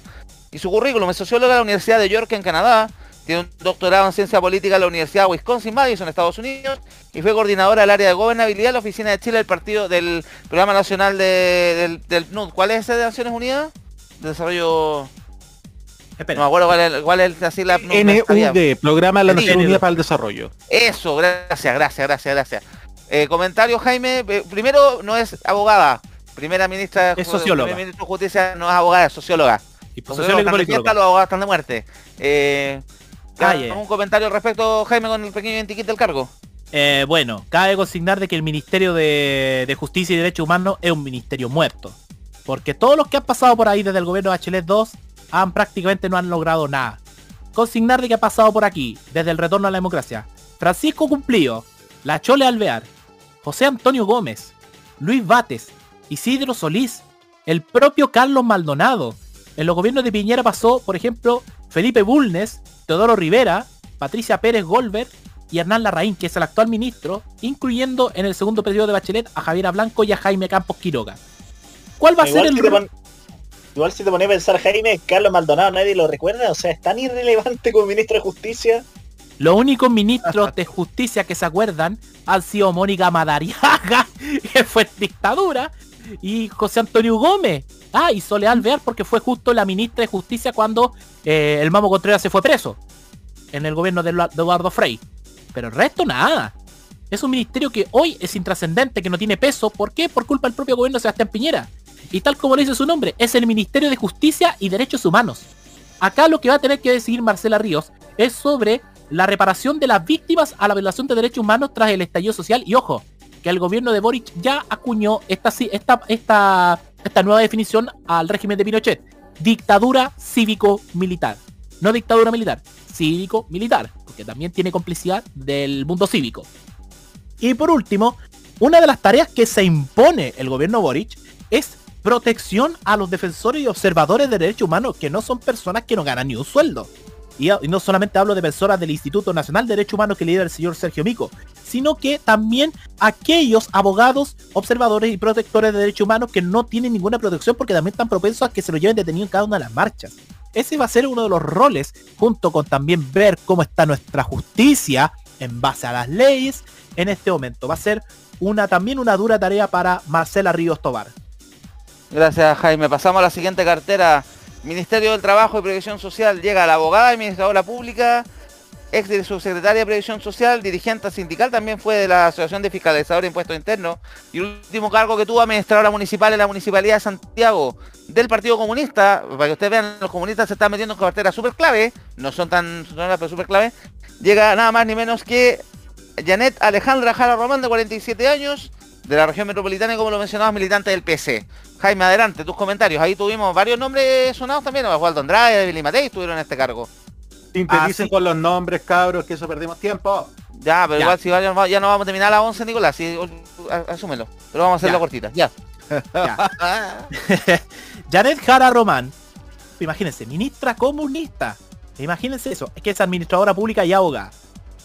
Va a tener, va a tener cuatro roles importantes. El primero es establecer la comisión de diálogo social. ¿Qué permitirá la Comisión de Diálogo Social? La recuperación de los empleos que se perdieron durante la pandemia. Entre ellos, la recuperación del empleo femenino. Porque el gobierno de Gabriel Boric ya se puso una meta y que lo estableció en su programa de gobierno. ¿Cuál es la meta? 500.000 empleos para las mujeres durante estos cuatro años, que es una recuperación de lo que se perdió durante la pandemia por el coronavirus. Así como también tiene la gran misión, y yo creo que es la gran promesa de campaña de Gabriel Boric, ¿Cuál ha sido de todas? La reducción de la jornada laboral a 40 horas, incluyendo el sueldo mínimo de 500 mil pesos, que es la meta de sus cuatro años de gobierno con apoyo a las pymes. Y por último, ¿cómo va a ejecutar la reforma previsional? ¿Qué es lo más clave? El fin a las AFP, la transferencia de los dineros al Estado chileno. Es algo que ella va a tener que trabajar arduamente con, eh, con el presidente Boric como con los ministros Marcel y Grau, porque es un rol muy clave. Son muchos millones que también reconozcamos que se han perdido, porque la rentabilidad de los fondos también ha provocado una pérdida, sobre todo en los fondos de mayor riesgo como el fondo A y B, según lo dicho por los estudios de eh, los estudios económicos en los últimos meses. Así que va a tener también una clara misión Janet Jara en temas laborales, en también temas del empleo femenino y en el tema de la pensión y la jornada laboral. Oigan, chiquillo, eh, no sé si estaré tan, tan, tan mentalidad televisiva que cuando Boris dijo Janet Jara, yo pensé que iba a decir Janet Fraser. Ya, Camaño, tarjeta amarilla. Oye, hay dos que se llaman Janet en el gobierno ahora. Hay dos se llaman Janet en el gobierno. Quiero decir otra cosa. La ministra es egresada de la Universidad Central de Chile. Vaya. Así que es un orgullo como estudiante de la central que ella está allá. Muy bien. Perfecto. Gracias, Maño. Sí, eh, eh, pasamos al siguiente nombre, Jaime, ¿te tinca? Pasemos adelante. Vamos, vamos. Ya, ahora llegamos. Eh, y este yo creo que también te va a gustar, porque creo que comparten algo en común contigo, Jaime. Así es. Obras públicas. Llega nada más ni menos que él, aquí lo tengo el currículum del Arquitecto, magíster en gestión urbana de la École Nacional de Ponte de Chaussee, Francia, director ejecutivo del Centro Interdisciplinario de Neurociencia de la Universidad de Valparaíso, desde la quinta región del puerto principal, Juan Carlos García Pérez de Arce, que es un arquitecto y viene, es militante del Partido Liberal y hincha de Santiago Wanderers, porque en Twitter le encontraron todos los tweets apoyando al verde. Adelante, Jaime, tu resumen del MOP. Partido Liberal. Eh, Juan Carlos García Pérez de Arce tiene una historia política, nunca se ha postulado a cargos políticos, excepto hace dos años atrás, a fines del 2020, a la elección primaria para gobernador de Valparaíso, donde perdió eh, junto con Natalie Campuzano contra el actual gobernador Rodrigo Mundaca. Es un hombre que ha estado muy bajo nivel en el mundo político. Fue uno de los hombres responsables, por ejemplo, en la construcción o mejor dicho, en la reedificación de, no sé si ustedes conocen, la vieja cárcel pública de Valparaíso, que está en el Cerro Cárcel.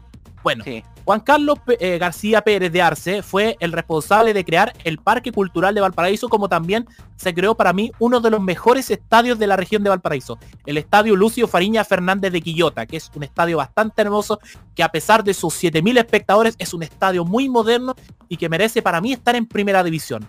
Em, aquí, ¿qué rol va a tener Juan Carlos García Pérez de Arce? Es un rol muy importante porque tiene que mantener algunos trabajos delegados en el gobierno de Piñera, sobre todo con la, con las vías urbanas. Yo he estado viajando durante mucho tiempo acá en la región y noto que se han estado trabajando en accesos muy importantes para mejorar la viabilidad y que no es menor, yo creo, y es parte de la generación de empleos. Así como también evaluar proyectos a futuro también tiene como responsabilidad el aumento de presupuesto a la dirección de obras hidráulicas, que también tiene que ver con generación de empleo. Ya lo es reforzar los programas de agua potable y servicios sanitarios rurales, que eso también es responsabilidad del Ministerio de Obras Públicas. Por ejemplo, ministros de Obras Públicas más famosos que han pasado. Yo les doy algunos. Ricardo Lagos, Jaime Toa González, Javier Echeverri Celay, Jaime Esteves Valencia, Sergio Vitar, Hernández Solminiac, Lores Golbor, el exalcalde de Maipú Alberto Undurraga y por último el actual ministro Alfredo Moreno Charme. Desafíos ah. del MOP, eh, desafíos del MOP. Eh, ¿Qué va a pasar con el tema de las concesiones? porque Gabriel Boric, una de las cosas en el programa de gobierno que le te, estaría tirando la cadena a varias de las construcciones autopistas urbanas que creo que Piñera quería dejar listo, entre ellos la costanera central, la conexión entre la 68 y la 78, en Maipú y varias cosas más. Y viendo que es un arquitecto, que es planificador urbano, que obviamente no creo que le guste mucho el tema de las autopistas, va a quedar un tema. Viene la inauguración de Vespucio Oriente, que todos decimos que no va a bajar en nada el taco, sino que va a bajar un lindo hoyo en el cerro, pero va a ser un desafío también importante para el nuevo ministro del MOP, que es una cartera que en general es de mucho lucimiento porque tiene mucho corte de cinta, pero en los últimos gobiernos no ha pasado, ha pasado bien desapercibido. Faltaría, faltaría una más pelado. ¿Cuál? Por ejemplo, la prometida salida de una de, una de las prometidas salidas de Quilicura por debajo del cerro Renca. Ah, sí, por la, la Asociación General Velázquez, pero yo creo que está licitado, está listo para empezar la obra ya. Mira, es... por favor, otra salida que le cura, por favor. por mira, favor. Mira, salir. Eh, mira, en este momento, eh, sobre el tema de obras públicas, para el tema de las carreteras no hay nada dicho. Eh, no hay nada dicho porque no está acotado nada en el plan de gobierno de, de, Gabriel Boric sobre quitarle concesión. Yo creo que eso tiene que pasar. Y además, como yo lo dije, Juan Carlos García Pérez de Arce no es un hombre que está acostumbrado a la construcción de, de carreteras como lo ha hecho en el gobierno, el gobierno de Frey con Ricardo Lagos, sino que es un hombre que está especialmente abocado a la arquitectura más de edificios, de espacio urbano, más ligado a eso que a la vialidad. Ah. Dale, pasamos a la siguiente cartera, que una de las carteras creo que clave en este minuto, sobre todo la situación mundial. Pasamos a salud. Y llega aquí, aterriza médica cirujana, magíster en salud pública de la Universidad Pompeu Fabra en Barcelona y directora del Hospital Ezequiel González Cortés entre el 2009 y 2018. Llega María Begoña Yarza Sáez, 57 años, que viene de la región de O'Higgins y es independiente. Gran desafío tiene por delante con un Ministerio de Salud altamente cuestionado por el tema de la pandemia y no solo la pandemia, la cantidad de desafíos que tiene ese ministerio. Jaime, adelante. Lindo nombre Begoña, ¿eh? buenísimo. ¡Ya! A ver, eh, convengamos de que el, increíblemente hoy día ocurrió un milagro más de la vida. Eh, Jaime Mañalich, ex ministro de Salud y ex candidato a senador por Chile Vamos, aplaudió la designación de María Begoña Yarza. ¿Y esto a qué se debe, amigos? Esto se debe a que ella también viene del mundo de las clínicas privadas. Ella trabajó en la clínica Santa María, clínica que pertenece al grupo Banmédica, así como Jaime Mañalich viene de Clínica Las Condes. Ay, ay, ay es el ministerio más importante en Chile, Ministerio de Salud Pública. ¿Por qué? Porque se tiene que atender a la pandemia y con todo lo que conlleva también salud mental. Porque tiene mucho rol, tiene mucha responsabilidad. ¿Cómo afrontar Begoña Yarza, María Begoña Yarza, la herencia del manejo de la pandemia que es hecha por el actual ministro París? ¿Qué va a pasar con la trazabilidad y el plan paso a paso? ¿Se mantendrán? ¿O van a, o van a hacer cambios necesarios para que el manejo de la pandemia sea eh, justo y ad hoc a las necesidades ciudadanas. Y por último, es algo muy importante, logrará ejecutar el nuevo plan de reforma de salud que propone Gabriel Boric para, por ejemplo, fortalecer al sistema público y darle menos poder a las ISAPRES, así como también podrá cumplir con el aumento, con el ingreso o con el, con el aumento de presupuesto, perdón, del 2 al 6% de salud mental, que es otra de las grandes promesas de campaña de Gabriel Boric. Es muy importante acotar todos esos detalles sobre la responsabilidad que tiene cada uno de los ministros al asumir el 11 de marzo. Gracias Jaime, buen detalle. Persona que pasó por la salud pública, persona que pasó por la salud privada. Hay una reforma de salud que está propuesta por el presidente electo de eliminar las ISAPRES, pero más que eliminarlas, convertirlas en seguro complementario como funciona en gran eh, parte del, del mundo desarrollado. Como las AFP, que no pasa, no la van a eliminar del todo, sino que van a hacer algo como un sistema de ahorro voluntario. Gracias Jaime, pasamos al siguiente cartera que es el Ministerio de Vivienda y Urbanismo, donde uno de los nombres que también causó bastante ruido, Carlos Montes, senador de la República, que no fue una reelección, tuvo harto años en el Congreso de diputado o senador, y que ahora aterriza en el Ministerio de Vivienda y Urbanismo, otra cartera que también los últimos años ha tenido, no ha tenido mucha sonada aquí, digamos. Adelante, Jaime. ¿Los últimos años, dijiste? No, los últimos años, dijo. Es que yo escuché los últimos años. No, no, los últimos años. después van a escuchar la ah, ah, grabación. A ver, primero, Pelado habla bien, segundo, Roberto no interrumpa por weá, tercero, Jaime habla. Ya, ya. ya, señor director, gracias. Ya. Em, ¿Cuál es el rol que va a tener Carlos Montes como ministro de Vivienda y Urbanismo? Es, economista, iba a mencionar la pues, Es economista. Y es un puesto donde ha pasado también Claudio Rego, Jaime Rabinet, Magdalena Mate, Rodrigo Pérez Maquena, Cristian Monkever, Felipe Guardia. paréntesis, Magdalena Mate y el escándalo Kodama. Uy. Tipo, tipo. A ver, ¿cuáles van a ser? Son cinco. a ver, que Orrego fue el ministro más joven en su tiempo, ¿ah? Sí, pues fue el ministro, uno de los ministros más jóvenes que tuvo Ricardo Lago, imagínate. Y demócrata cristiano. Carlos Montes tiene cinco responsabilidades anotadas. Primero, va a tener la responsabilidad de fortalecer mediante los subsidios fiscales a las inmobiliarias populares. Propuesta del alcalde de Recoleta de Jade y del entonces también alcalde de Las Condes Joaquín Lavín. Para empezar a, así a también a reducir la burbuja inmobiliaria de las empresas privadas. Porque estamos a punto de que se rompa la burbuja inmobiliaria como se rompió en Estados Unidos en el 2008. Con un simple alfiler. Está a punto de que se rompa. Y el señor París iba ganando su negocio inmobiliario. También tiene como meta propuesta por Gabriel Boric llegar a la construcción de 260.000 viviendas dignas en cuatro años. Por lo tanto, es una gran meta que se establece el gobierno de Boric respecto a vivienda. Ojo con este dato. Gabriel Boric propone la creación del programa Abriguemos Chile. ¿En qué consiste esto? Consiste en 400.000 reacondicionamientos técnicos en 100 como era durante cuatro años.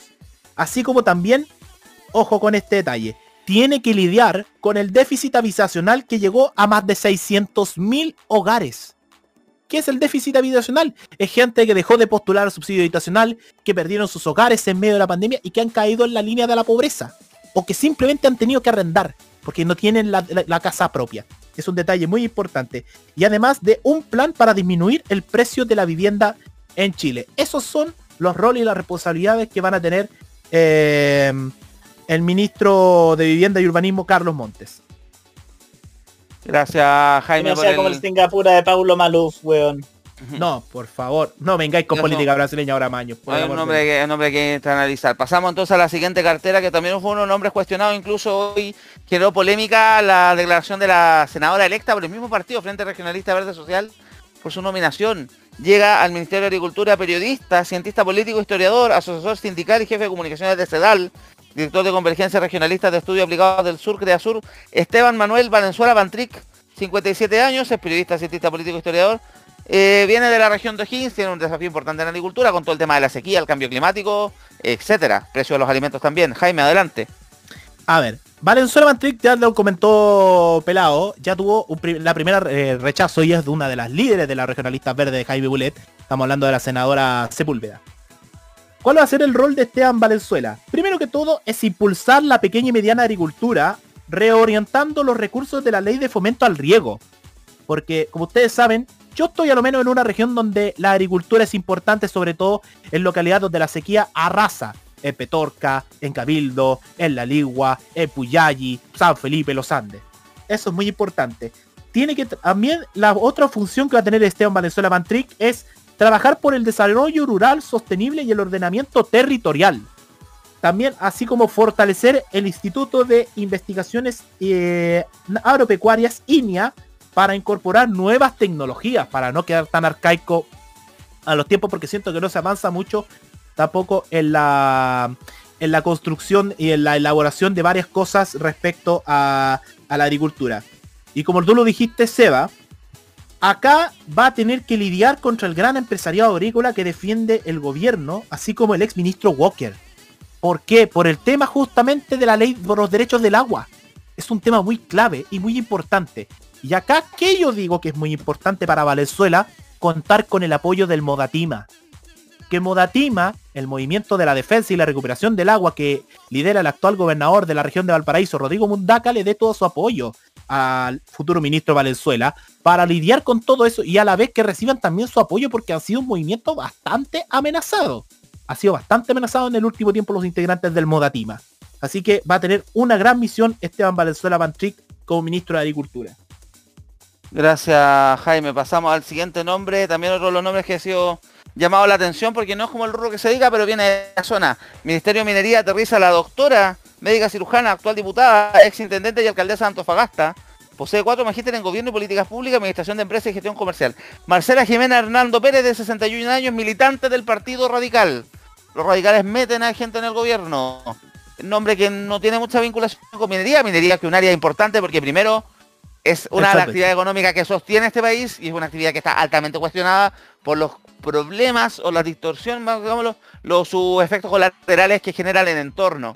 Proyectos que todos saben la polémica, polémica que había con Dominga, pero también en el norte mucho problema con relaves mineros, contaminación, etcétera. Tiene un desafío por delante. Jaime, adelante. A ver, eh, ya siendo autoridad de una de las regiones más mineras que existe en Chile, como Antofagasta, porque Antofagasta tiene dos mineras pesadas. Tiene la minera de Antofagasta Mina. ¿Ah? Codelco y... No, bueno, dos privadas. también es que de Luxich y la escondida, ¿no? Exactamente, exactamente. Está Antofagasta Minerals, que esa es de Luxic, está escondida, que pertenece al grupo BHP Billiton. Y también le tengo entendido que cuando era, tenía la responsabilidad de ser intendente en Calama, que es eh, Chuquicamata para Codelco.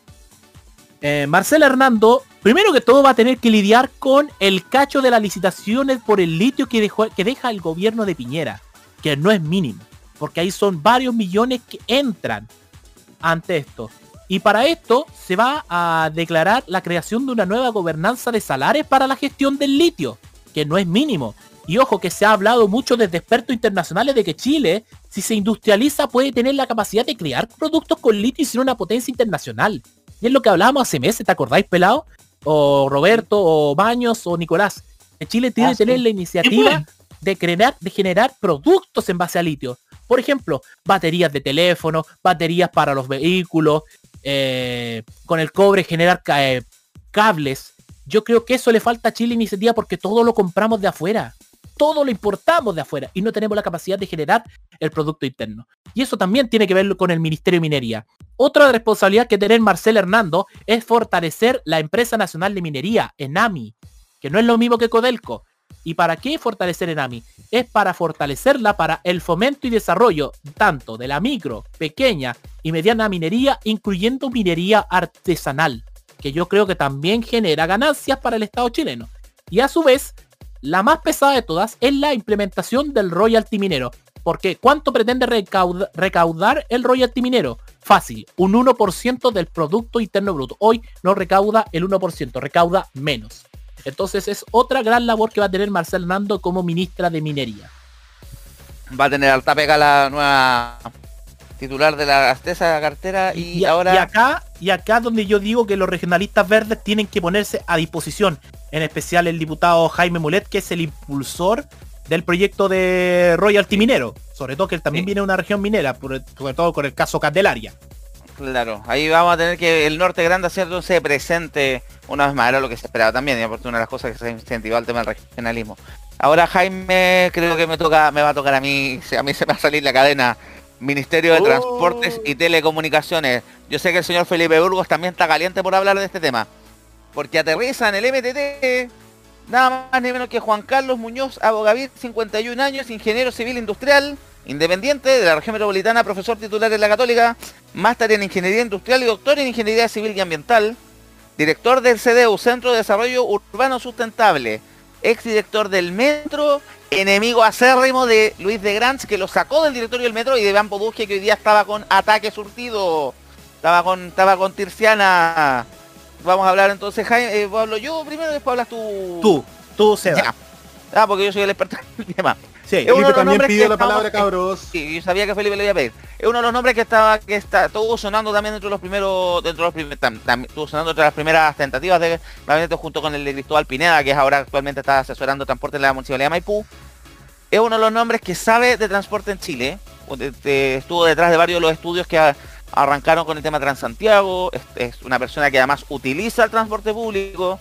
Que también es muy a favor de la bicicleta, no por nada, porque Van Poduje ya estaba con ataque y sus lágrimas son Your Tears Delicious. Es un buen nombre para esta cartera, una cartera que dentro del desafío del presidente del gobierno es que deje de ser el Ministerio del Transantiago, como ha sido los últimos 15, los últimos 14 años, y el Transantiago cumple 15 años, dos semanas, tres semanas más, y que se va a ser el Ministerio de Transporte y Telecomunicaciones, tiene un desafío que el famoso programa Doble Cero, que habla de transporte sustentable y gratuito en algunas ciudades chicas, y además telecomunicaciones tiene desafíos bien importantes, como es el caso, por ejemplo, de la, implementación del 5G, que este gobierno la dejó bien a la maleta, más encima tenía de su secretario al sobrino Jaime Guzmán. Tiene harta pega por delante, creo que uno de los nombres que fueron los nombres más aplaudidos en redes sociales. Eh, Y ahí lo que estaba comentando Nicolás López, Biblioteca MPTP, implementará o desechará el sistema red. Yo creo que lo que va es una de las, también de las interrogantes. Yo trabajo en una empresa de Santiago y estamos todos con la duda. ¿Qué va a pasar con la licitación que quedó lista, quedó aprobada con empresas que ya ganaron?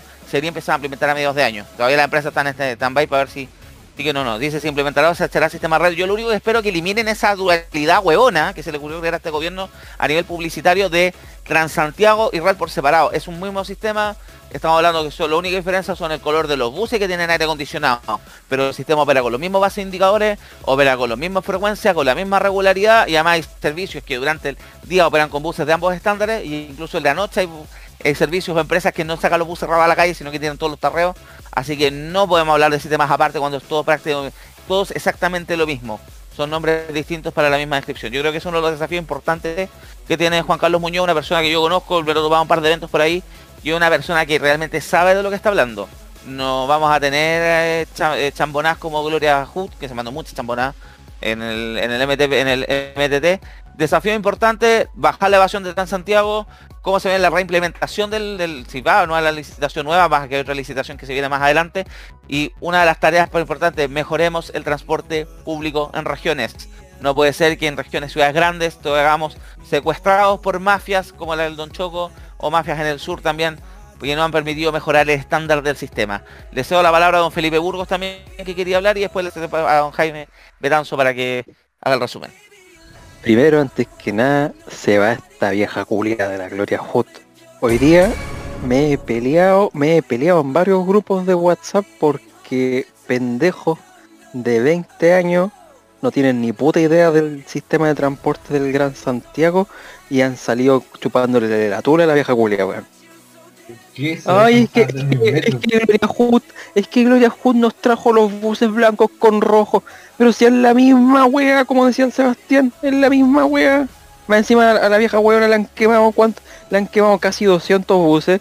Y en un trabajo, en cualquier persona común y corriente en un trabajo, si te tenía una cuestión así que te quemen 200 buses o cualquier otro tipo de cuestión mala, te sacan cagando del cargo y no sé cómo esta vieja la han mantenido a ver, nosotros en la empresa, a ver, tenemos dos de Camilo Enrique, uno de los Tilos, siete eléctricos de nosotros, estamos hablando de 10, 12 buses solamente en una de las empresas red.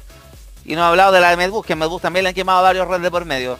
Y la señora no ha hecho absolutamente nada, así que me parece que la, gestión es olvidable.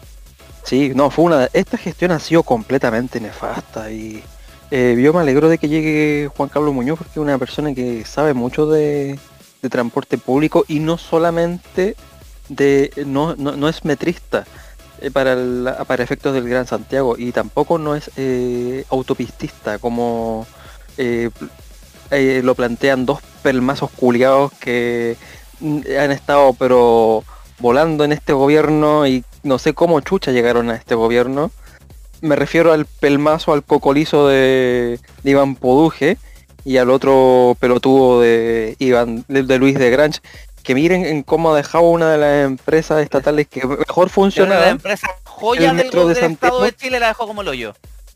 Es un desastre como está el metro hoy día. Hoy día tuve que ir a hacer un. tuve que ir a la peluquería a Providencia y tomé acá afuera la línea 4 en los Quillayes y me bajé Manuel Montt. La estación Baqueano está completamente sucia, rayada, eh, pisos sucios, los trenes llenos de graffiti. O sea, este weón está, lo está haciendo a propósito, yo creo. Porque el tipo tiene claramente eh, agenda propia con temas de autopista y ni hablar del otro Poduje. Y ojalá que a Poduje le siga ardiendo el hoyo con la nominación del nuevo ministro. Oye, sí, qué manera de llorar, que el ministro tan santiaguista, que los busistas a ver, Poduje, te explico, te hago un PowerPoint si queréis, porque es la única manera que entendáis. La idea de un sistema de transporte público que sea integral y que tenga todo sea multimodal para poder ocupar el mejor modo posible en cada etapa de tu viaje. Eso a grandes rasgos. Yo no estudié ingeniería en transporte, pero es lo que yo manejo, porque además yo también que hace 15 años metido en esto. Eh, la idea no es que todos nos metamos al metro ni que todos usemos autopistas. Eh, para tu pequeño cerebro, imbécil, estúpido, idiota, ahueonado. Por eso está con ataque, porque bueno, una de las cosas lo que comentábamos, porque salió del directorio del Metro en 2017, porque hubo lo acusaron de negociación incompatible porque era eh, había trabajado asesorando una de las empresas operadoras de Santiago, spoiler, Gloria Hood también lo hizo. Y además había asesorado una de las empresas productoras de buses que es Volvo. Que ah, vuelvo, también es uno de los proveedores que llega también, que se instala también en, lo que va a ser red, el nuevo proveedor de nuevo modelo de proveedor de flota distinto al proveedor de servicio de transporte. Eh, Nicolás, adelante, comentario de YouTube. Y dime, Felipe, si antes. Y Campoduje, conseguí un empleo honesto, el forro de mierda. parásito, weón. es un parásito del Estado. Literalmente el weón ha encontrado de dónde robar. Es un todólogo. Y este es el mejor nombramiento desde la Segunda Guerra Mundial, para hacer honor a él. Eh, Nicolás, tus comentarios, los comentarios de YouTube. Eh, sí, bueno, esperamos también que no digan como empleo honesto que sea columna de la tercera, porque eso tampoco es un empleo honesto, weón. Eh, ya. Respecto al litio, Steve 18 había dicho, en Chile sí es posible reciclar baterías de litio, por lo tanto sí es posible generar industria local a base de ese material. El desafío es conseguir un buen how now. Yeah, Biblioteca BTP nos dice, y lo otro, que el nuevo ministerio elimine esa porquería de panel de expertos de Transantiago. Steve dice esto nuevamente, esperemos que además desarrolle planes de transporte regional, no tan solo a nivel de ciudades, y debería revisar además el asunto de la televisión digital que ha sido eternamente choqueada. Gracias, gracias Nico. Jaime, adelante tu resumen. A ver, en resumen ya lo dijo todo, se va a tener que tener la responsabilidad, por ejemplo, la baja de la evasión de Transantiago. Eh, tú nombraste la licitación para nuevas empresas en, para el transporte red. Obviamente va a tener que ver ese cacho de cómo se distribuye, si va a seguir siendo Transantiago, va a seguir siendo red. Pero además... Jaime, eh, lo que te explico el tema de la licitación, lo que pasa es que a fines del año pasado se licitó, había se eh, los servicios que eran de Alsacia, los de Express, los de, los de Redbus y los de SDB, actualmente entraban a una licitación, se dividieron en nuevas unidades de negocio, estas unidades de negocio las ganó STP, Redbus, dicho sea de paso, dos de las empresas más cuestionadas por el episodio de las elecciones, y entra la Argentina Metropol que viene con unos antecedentes que no son muy buenos del otro lado de la cordillera, le dice la ah, Negropol. Con eso lo decimos. Esta licitación se tiene que concretar ahora. El tema que nosotros tenemos de antecedente es que se hizo en el gobierno anterior, que también hubo una licitación lista, aprobada y todo, y que el gobierno decidió, el gobierno entrante, cuando llegó Piñera y llegó Gloria Hood, votaron esa licitación para armar esta otra, que demoraron tres años en hacerla. Y el temor de muchas de estas empresas, por algo incluso, por ejemplo, Boy, que es antiguo, que es la nueva razón social que tiene Express de Santiago, está sigue buscando gente, a pesar de que ellos tienen que entregar sus servicios en junio, porque el temor que existe, que no existe fundamentalmente también en STP y en Redux, es que esta licitación se vuelva a caer y bueno, armar otra licitación más, donde además incluye los servicios que este año también tenían que ser nuevamente negociados, que son los servicios de Subus, de Medbus y de Bule que quedaron fuera de la licitación anterior. Esa es la aplicación del caso. Ya, muy bien. A la vez, como lo dijo Seba, va a tener que estar preocupado por el avance de la red de 5G que ya generó algunos problemas. Hay algunas operadoras que ya están llorando por el tema de la irrupción del sistema del 5G y responsabilizando a las principales empresas de telecomunicaciones del país. Así como también nombró el transporte público doble cero, que significa eh, cero pesos y cero, cero contaminantes. Eso es el doble cero. También tiene como prioridad la el desarrollo de la política ferroviaria, que es uno de los temas más importantes que se ha hablado. Cómo va a tener que lidiarla con los transportistas de carga, con los camioneros y con las empresas de buses. Y sobre todo porque tienen como planes eh, tres rutas. La primera, una eternamente postergada por todos los gobiernos. La ruta del tren rápido va Santiago-Valparaíso, la ruta Santiago-San Antonio y la ruta Santiago-Chillán-Concepción, que es la misma del tren. Recuerdo que recordemos que de ida funciona muy bien, pero que de vuelta se pelaron los cables. Y a la vez, como... y se ríe el tiro, es maldad eso. y de cómo va a recibir la cartera tras los errores gruesos de la tía Tute, Tute, Tute, Tute, Tute, Tute. Así que gran labor también para eh, Juan Carlos Muñoz Abogapir. Gracias Jaime, pasamos al siguiente ministerio del partido Cacho del gobierno nuevo, Comunes, que es un nombre que se suba anoche precisamente porque Comunes se le salió la cadena. Con ustedes Javier Toro en Bienes Nacionales, abogada, 34 años, primera presidenta del Partido Comunes, bueno, tuvo que asumir el cargo después de la cagada de Karino Oliva y el pelado con las boletas con las boletas pero bueno, y ella es investigadora de la Fundación Nodo 21. ¿Algún comentario al respecto? Viene nacionales que un ministerio que el gobierno se quería pitear, quería fusionarlo con vivienda casi para convertirlo en el ministerio inmobiliaria. Por favor. Por favor. Oye, em, por favor. este ministerio es el ministerio de Julito y Samit, primero que todo. No es cualquier ¿Van a seguir los visores territoriales?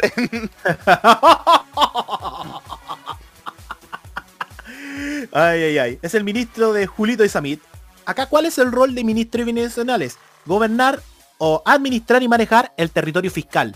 Llámese los terrenos, los edificios fiscales, todo eso es rol del Ministerio de Bienes Nacionales. Eh, acá también tiene un rol importante, la conservación del patrimonio cultural y natural.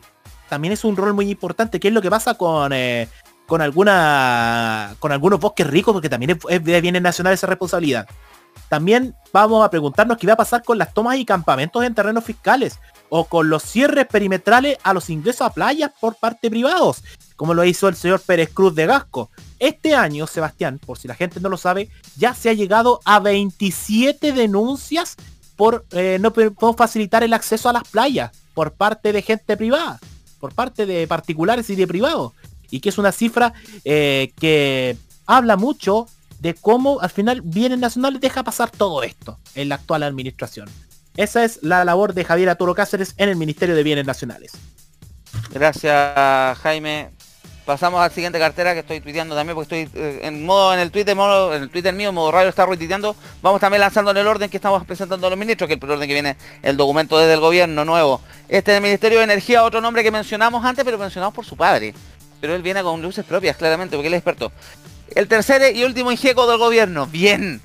Con ustedes, del Ministerio de Energía, Claudio Alberto Huepe Minoletti, 55 años, de la región metropolitana, militante de Convergencia Social. Eh, tiene un MCS, que es un magíster de, desarrollo y recursos, recursos económicos renovables de la University College London. De 2013 a la fecha es coordinador del Centro de Energía y Desarrollo Sostenible de la UDP de la Diego Portales. Adelante, Jaime. Claudio Huepe Minoletti es hijo de un histórico militante demócrata cristiano llamado Claudio Huepe García. Claudio Huepe García eh, fue, primero que todo, diputado de la República en diferentes periodos, así como también fue secretario general de gobierno en el gobierno de Eduardo Frei y en el de Ricardo Lagos, así como embajador de Chile ante Venezuela en el gobierno de Michelle Bachelet. Eh, nos acordamos más de como ministro que como parlamentario. Claudio Huepe además tiene una historia política. Él fue uno de los 13, del grupo de los 13 demócratas cristianos que firmaron la carta rechazando el golpe de Estado del 11 de septiembre de 1973 contra el gobierno de Salvador Allende. Por lo tanto, eh, digamos que es uno de los díscolos de la democracia cristiana que estuvo en contra del golpe junto con otras figuras como por ejemplo Andrés Selwyn, Belisario Velasco y el propio Jorge Lavandero. Claudio Huepe Minoletti tiene como rol en el Ministerio de Energía la instalación de 500 megawatts de sistema de autogeneración de energía renovable no convencional. Así como también tiene su responsabilidad la continuidad acerca del estudio del hidrógeno verde para Chile, eh, ver el tema del incremento gradual del impuesto específico a los combustibles que, ojo, no se lo van a aplicar al público común, sino que se lo van a aplicar a camioneros, transportistas de carga y a las empresas de buses para que empiecen a pagar lo que corresponde. Por lo tanto, va a tener un gran cacho ahí Claudio Huepe Minoletti como ministro. Así como también va a tener el rol de apoyar la medida de los municipios en base a la venta de gas licuado a precio módico, acordado todo esto con la empresa nacional de petróleo ENAP que también depende del Ministerio de Energía. Así que esas son las principales labores y responsabilidades para Claudio Huepe Minoletti como ministro de Energía. Gracias Jaime, pasamos a la siguiente cartera. Este es otro de los nombres que también causó bastantes aplausos. Eh, y un poco también en, la, en la tónica que venido el último tiempo, sobre todo la sociedad y las autoridades, el tema político. Ministerio de Medio Ambiente, un tema que es súper, súper en boga. Tenemos el tema de cambio climático, acuerdo de Escazú, los conflictos por los proyectos, medio, proyectos que afectan el medio ambiente. Y llega nada más ni menos que una persona de las que personas de las que saben, llega del sur, de la región de la Araucanía, física y climatóloga, directora del Centro de Ciencia del Clima y Resiliencia, coordinadora del Comité Científico de Cambio Climático, académica del Departamento de Geofísica de la Universidad de Chile. 49 años, licenciada en física, Maisa Rojas, que no es militante de partido político. Creo que es uno de los nombres que eh, ha causado bastante y en general nuevamente el, reporte, sobre todo el, el refuerzo de la ciencia. Después de también que se le ha dado el, auge en el tema de la constituyente, estuvimos recién saliendo del Congreso del Futuro. Creo que es un buen nombre, un tremendo nombre para una cartera que tiene mucha pega, demasiada. Adelante Jaime. Maisa Rojas Corradi, que va a estar a cargo del Ministerio de Medio Ambiente, va a tener muchas responsabilidades, como por ejemplo acordar con la canciller Urrejola la firma del acuerdo de Escazú, que ya es un compromiso dado a conocer por el presidente electo Gabriel Boric. Así como también abordar qué es lo que pasa con el TPP-11, que es algo pedido por el empresariado y por la élite política en nuestro país. También va a tener un trabajo arduo por el cambio climático, tal como lo comentaste Seba. Impulsar la economía circular con la ley de marco de, economía circular y gestión de residuos que tiene que ver con el desecho de basura también la protección y recuperación de biodiversidad y por último, rediseñar el Programa Nacional de Tenencia Responsable de Animales, otra propuesta de campaña que tuvo Gabriel Boric como candidato a la presidencia dentro del pacto de apruebo dignidad. Gracias Jaime, vamos a pasar por el siguiente nombre. Este es el Ministerio del Deporte, por favor, este creo que este es un récord. Desde el minuto, desde el momento del anuncio duró 44 minutos sin ser funada en redes sociales. Con ustedes la ministra. por si acaso la funa por encima nomás, puesto que el lunes la analizamos. Sí, obviamente. Esto ella es profesora de educación física y fue seleccionada nacional. Integró miembro también de la Comisión de Fútbol Femenino y la Copa del Mundo Femenina de la FIFA y Match Commissioner FIFA WWE Centro 2015-2019. En, la Copa Mundial Femenina.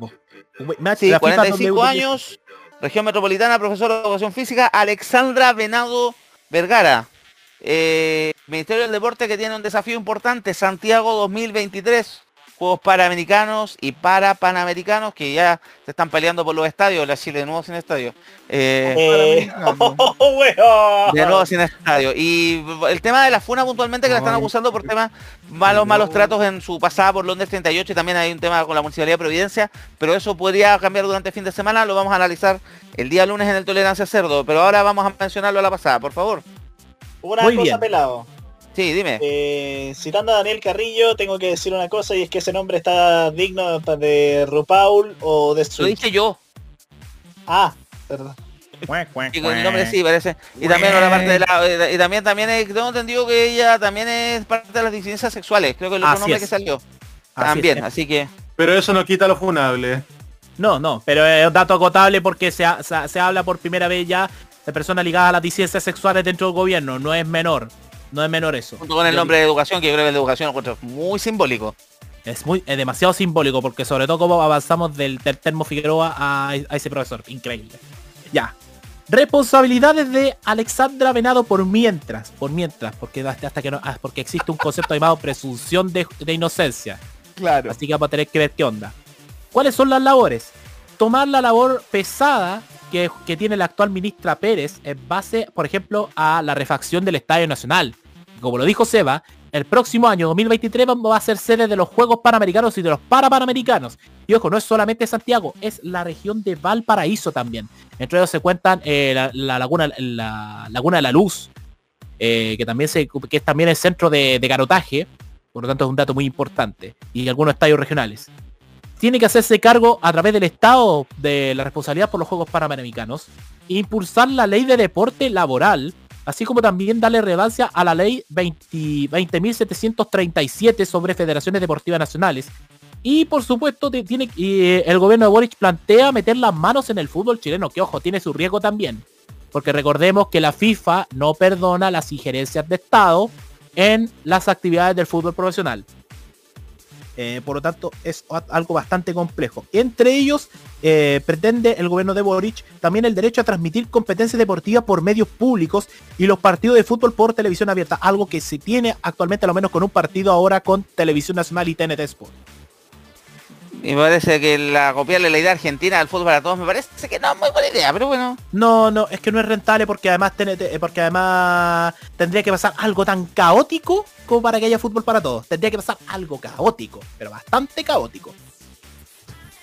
Se habla de la posible ruptura del contrato entre entre entre Turner y el, la, NFP. Sí. Pero no creo que sea tan sea tanto para que termine la televisión abierta, no creo. No, no creo, yo no creo. Gracias Jaime por eso. Nos pasamos a la siguiente cartera que es el Ministerio de la Mujer y Equidad de Género. Ministerio que ah, recordemos que el candidato de la derecha quería borrar del mapa, después se arrepintió y este gobierno hace algo todo lo contrario. Lo desplaza al Ministerio de Desarrollo Social y lo mete al Consejo Político de los lunes de la moneda. Llega al Ministerio de Mujer y Equidad de Género la periodista de 32 años, una de las personas más jóvenes del gabinete, creo que la más joven. Sí.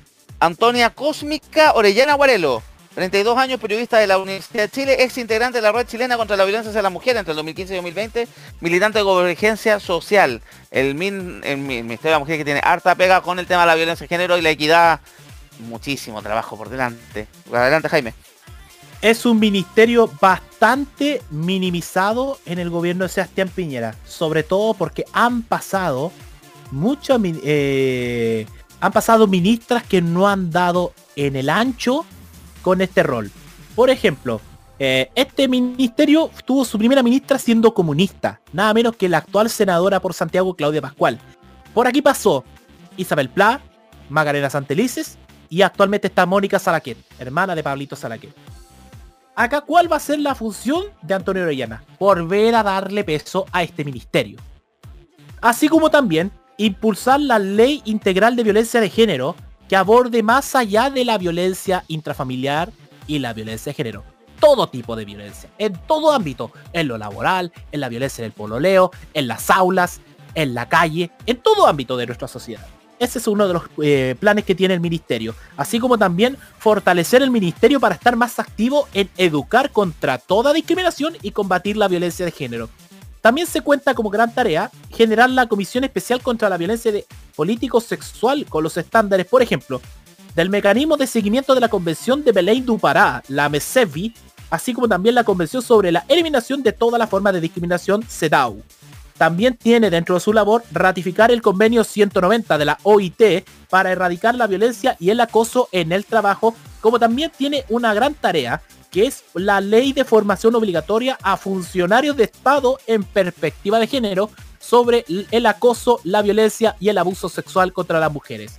Y no solamente contra todas las mujeres, sino contra todas las, eh, contra todo género eh, que exista y que esté apoyado por este ministerio.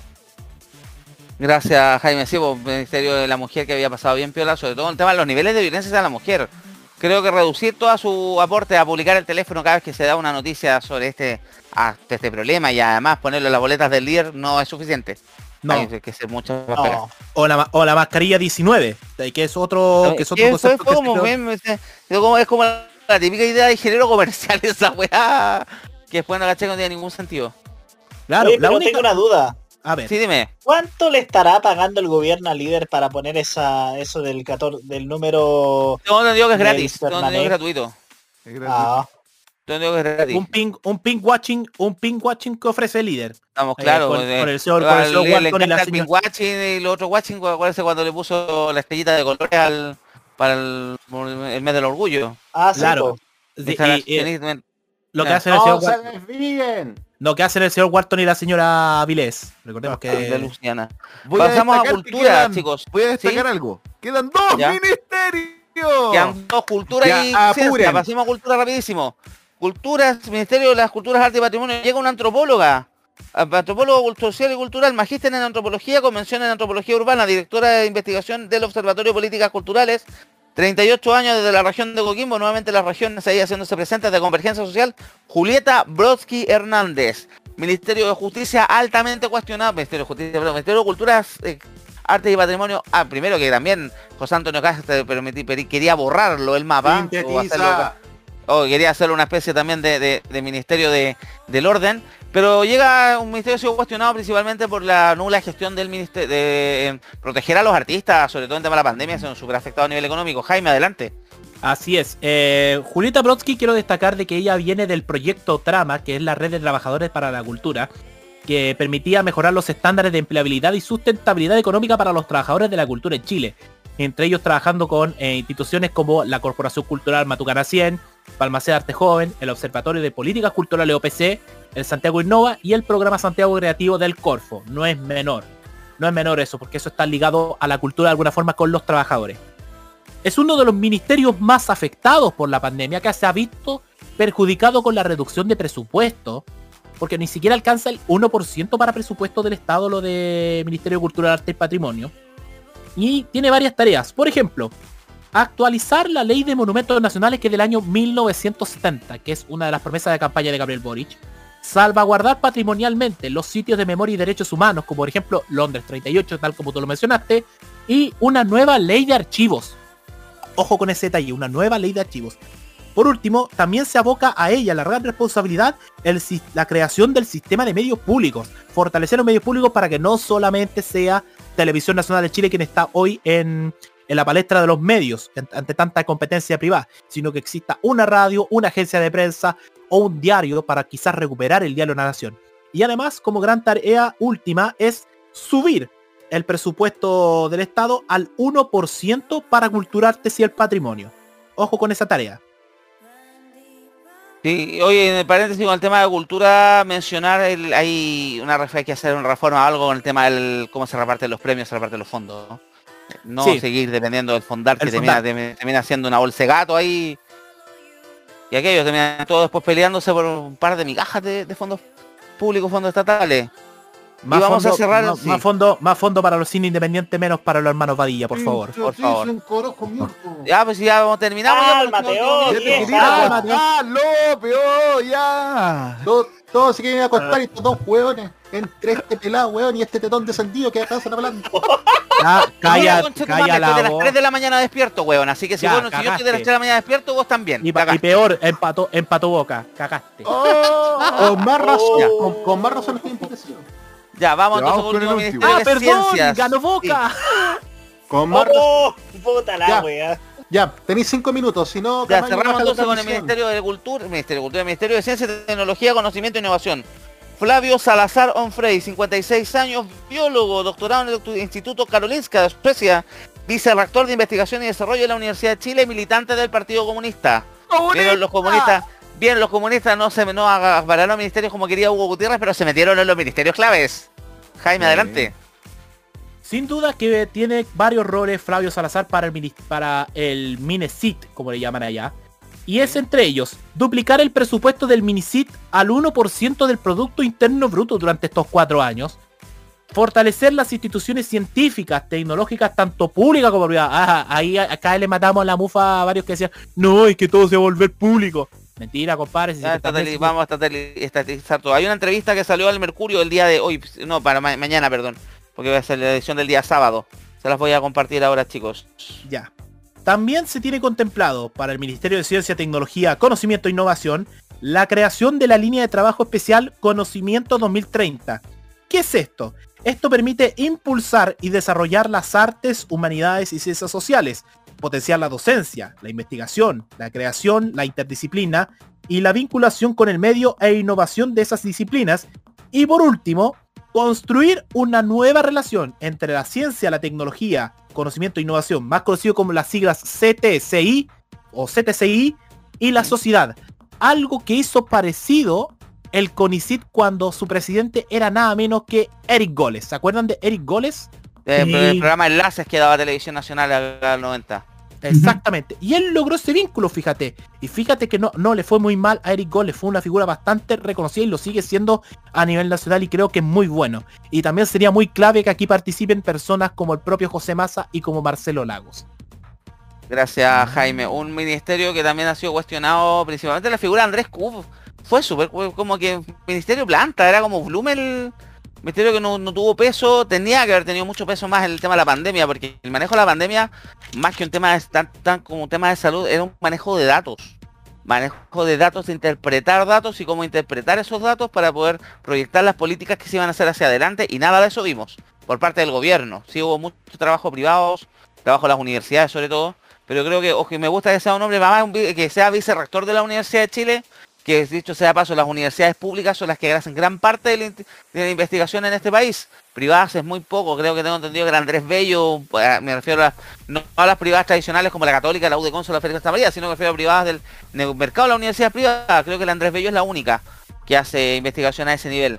Me parece interesante el nombre de el nombre de Flavio Salazar y esperemos que el Ministerio de Cultura, o sea, el Ministerio de Ciencia por fin se ponga pantalones porque la gestión de Andrés Cuf fue bien plana. Y la, los comentarios de Lugo estaba pensando, lo vamos a dejar porque Hugo había dejado un clip ahí grabado, pero creo que por tema horario, porque ya nos alargamos muchísimo, el gabinete eran 24 ministros, lo hicimos lo mejor que pudimos, a pesar de que tenemos a Nicolás López ahí con el látigo presionándonos para tratar de hacerlo más corto, pero sí hizo lo que se pudo. Algunos comentarios al cierre para poder ir presentando los programas de la próxima semana y bajar la la próxima semana, si, la, si es farmacia mañana y después volvemos nosotros. Bueno. Y para mañana, ya. Para mañana, para Jaime y para Sebastián, les voy a dar el manual de, reacción de la revista Selecciones porque puta que sintetizan como el hoyo los dos. Pero si, eh, pero si oye, si tenemos lo que se pudo Nicolás que quería que sea ministro de transporte siguiente, no, pues weón. No, no, no, pelea, bueno, nadie pelea, está colegio, no, nadie está pelea, pelea. ¿Qué weón está bueno? ¿No lista de colegio, pues weón? No, pues.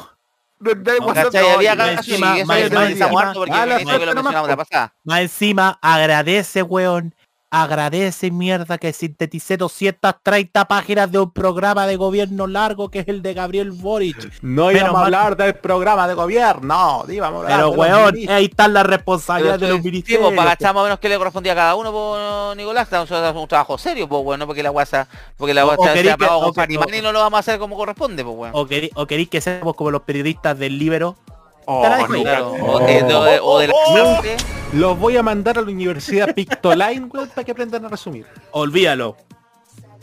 Olvídalo. Tiene resume peor que nosotros, Nicolás, así que no.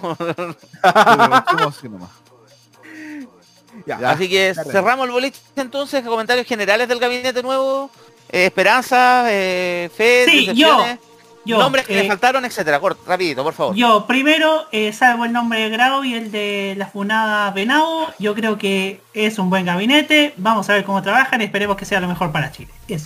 Gracias. ¿Alguien más? Yo estoy conforme con el ministro de Educación. Creo que es un cambio realmente necesario y que después de muchos ministros de mierda por fin tenemos a un ministro que por lo menos tiene las credenciales necesarias para asumir el magisterio. Mira, fue profe, ¿sabe lo que es trabajar en una sala gala hace con 45 pendejos, weón? Eso ya es un avance. ¿Algo más, chicos? Por mi parte, solo destacar, muchas gracias por la audiencia. Oye, sí, harta gente que nos escuchó, parece que lo, pasaron bien con nosotros. Por mi eh, parte, sí. Por mi parte quiero decir que se le viene la noche a Luis de Granch, weón. Anda a, a trabajar, weón, vago y Iván Poduje, conseguiste un empleo honesto que no sea la tercera. Y como dije, un empleo en el KFC. Como dijimos, como dijimos, empleo honesto no significa ser columnista de la tercera. no vale. Y tampoco, y tampoco eh, empleo honesto para Iván Poduje va a significar soplar la polla al gobierno. No. ¿Cómo? El todo, el, todo, el, todo, el, todo, lo de Poduje. Ya, ¿algún comentario más que hacer para cerrando este programa? Solamente señalar de que tenga, me guardo las expectativas hasta el 11 de marzo. La lista se ve bastante interesante. Algunos tal vez no llaman la atención, otros generan como una especie de resquemor, pero en sí en general eh, bastante satisfactoria la nominación de, de Boric de los ministros. Ahora esperar qué va a pasar con los subsecretarios y con los delegados presidenciales. Subsecretarios, delegados presidenciales, jefes de servicio, empresas públicas, hay mucho cargo que llenar mucho currículum que ver, vamos a ver quiénes llegan, vamos a ver si se les cuela otro funado como ya pasó con uno, a pesar del Big Data y el análisis técnico. Comentario al respecto del gabinete, salvo tres nombres, yo el de Venado lo voy a dejar un poco fuera porque la funa salió hoy, pero me choca el nombre de Nicolás Grau, me choca el nombre de María Fernández en defensa, a pesar de que ustedes dicen que por, lo menos la Comisión de Defensa de la Cámara de Diputados tuvo buenas relaciones con los generales, y el nombre de Carlos Montes en vivienda me huele a premio Consuelo huele a, darle eh, un rol relevante al Partido Socialista y por eso Hugo Gutiérrez y muchos PC están muy picados con, con las nominaciones de la Pro Dignidad, a pesar de que como yo dije, el PC se metió un poco al ministerio, pero el ministerio es súper clave. Eh, esperamos que sea un gabinete por lo menos mejor que el de Piñera, por lo menos sea mejor que el de Piñera, ya. ¿Qué más, Nico? buen, buen destaque, buen destaque. Para que después no anden diciendo que esta cuestión está llena de comunistas. Puro comunista. Otra cosa a destacar, me alegro que no haya ningún DC, weón. No, Oye, eh, insisto, hay que llenar muchos puestos todavía, no cantemos victoria, que parece que no, yo creo que la S no se va a meter tampoco tanto en el negocio. Vamos cerrando entonces el boliche. familiares, Son todos comunistas, todos amigos y familiares. Claro, claro. Ya no nos vamos a referir a ese tema, mejor eh, después vamos a dejarlo para el pelambre. Así que gracias a todos por escucharnos, gracias a la audiencia, gracias a todos los que nos siguieron en YouTube, que fueron hartos, y creo que eh, por la radio también. Yo por lo menos fui hice mucho spam de la radio Twitter me está hablando de los ministros. Gracias por acompañarnos. Nosotros, eh, Tolerancia Cerdo, vuelve el día lunes ya con el análisis más detallado completo de la semana. Como les mencionamos adelanto, ¿qué tenemos? La, estrategia del optimismo de la trazabilidad del COVID del gobierno. ¿Qué más tenemos? La convención constituyente. Hasta el día de... Se podían eh, presentar proyectos hasta el día de hoy y ahora se van directamente...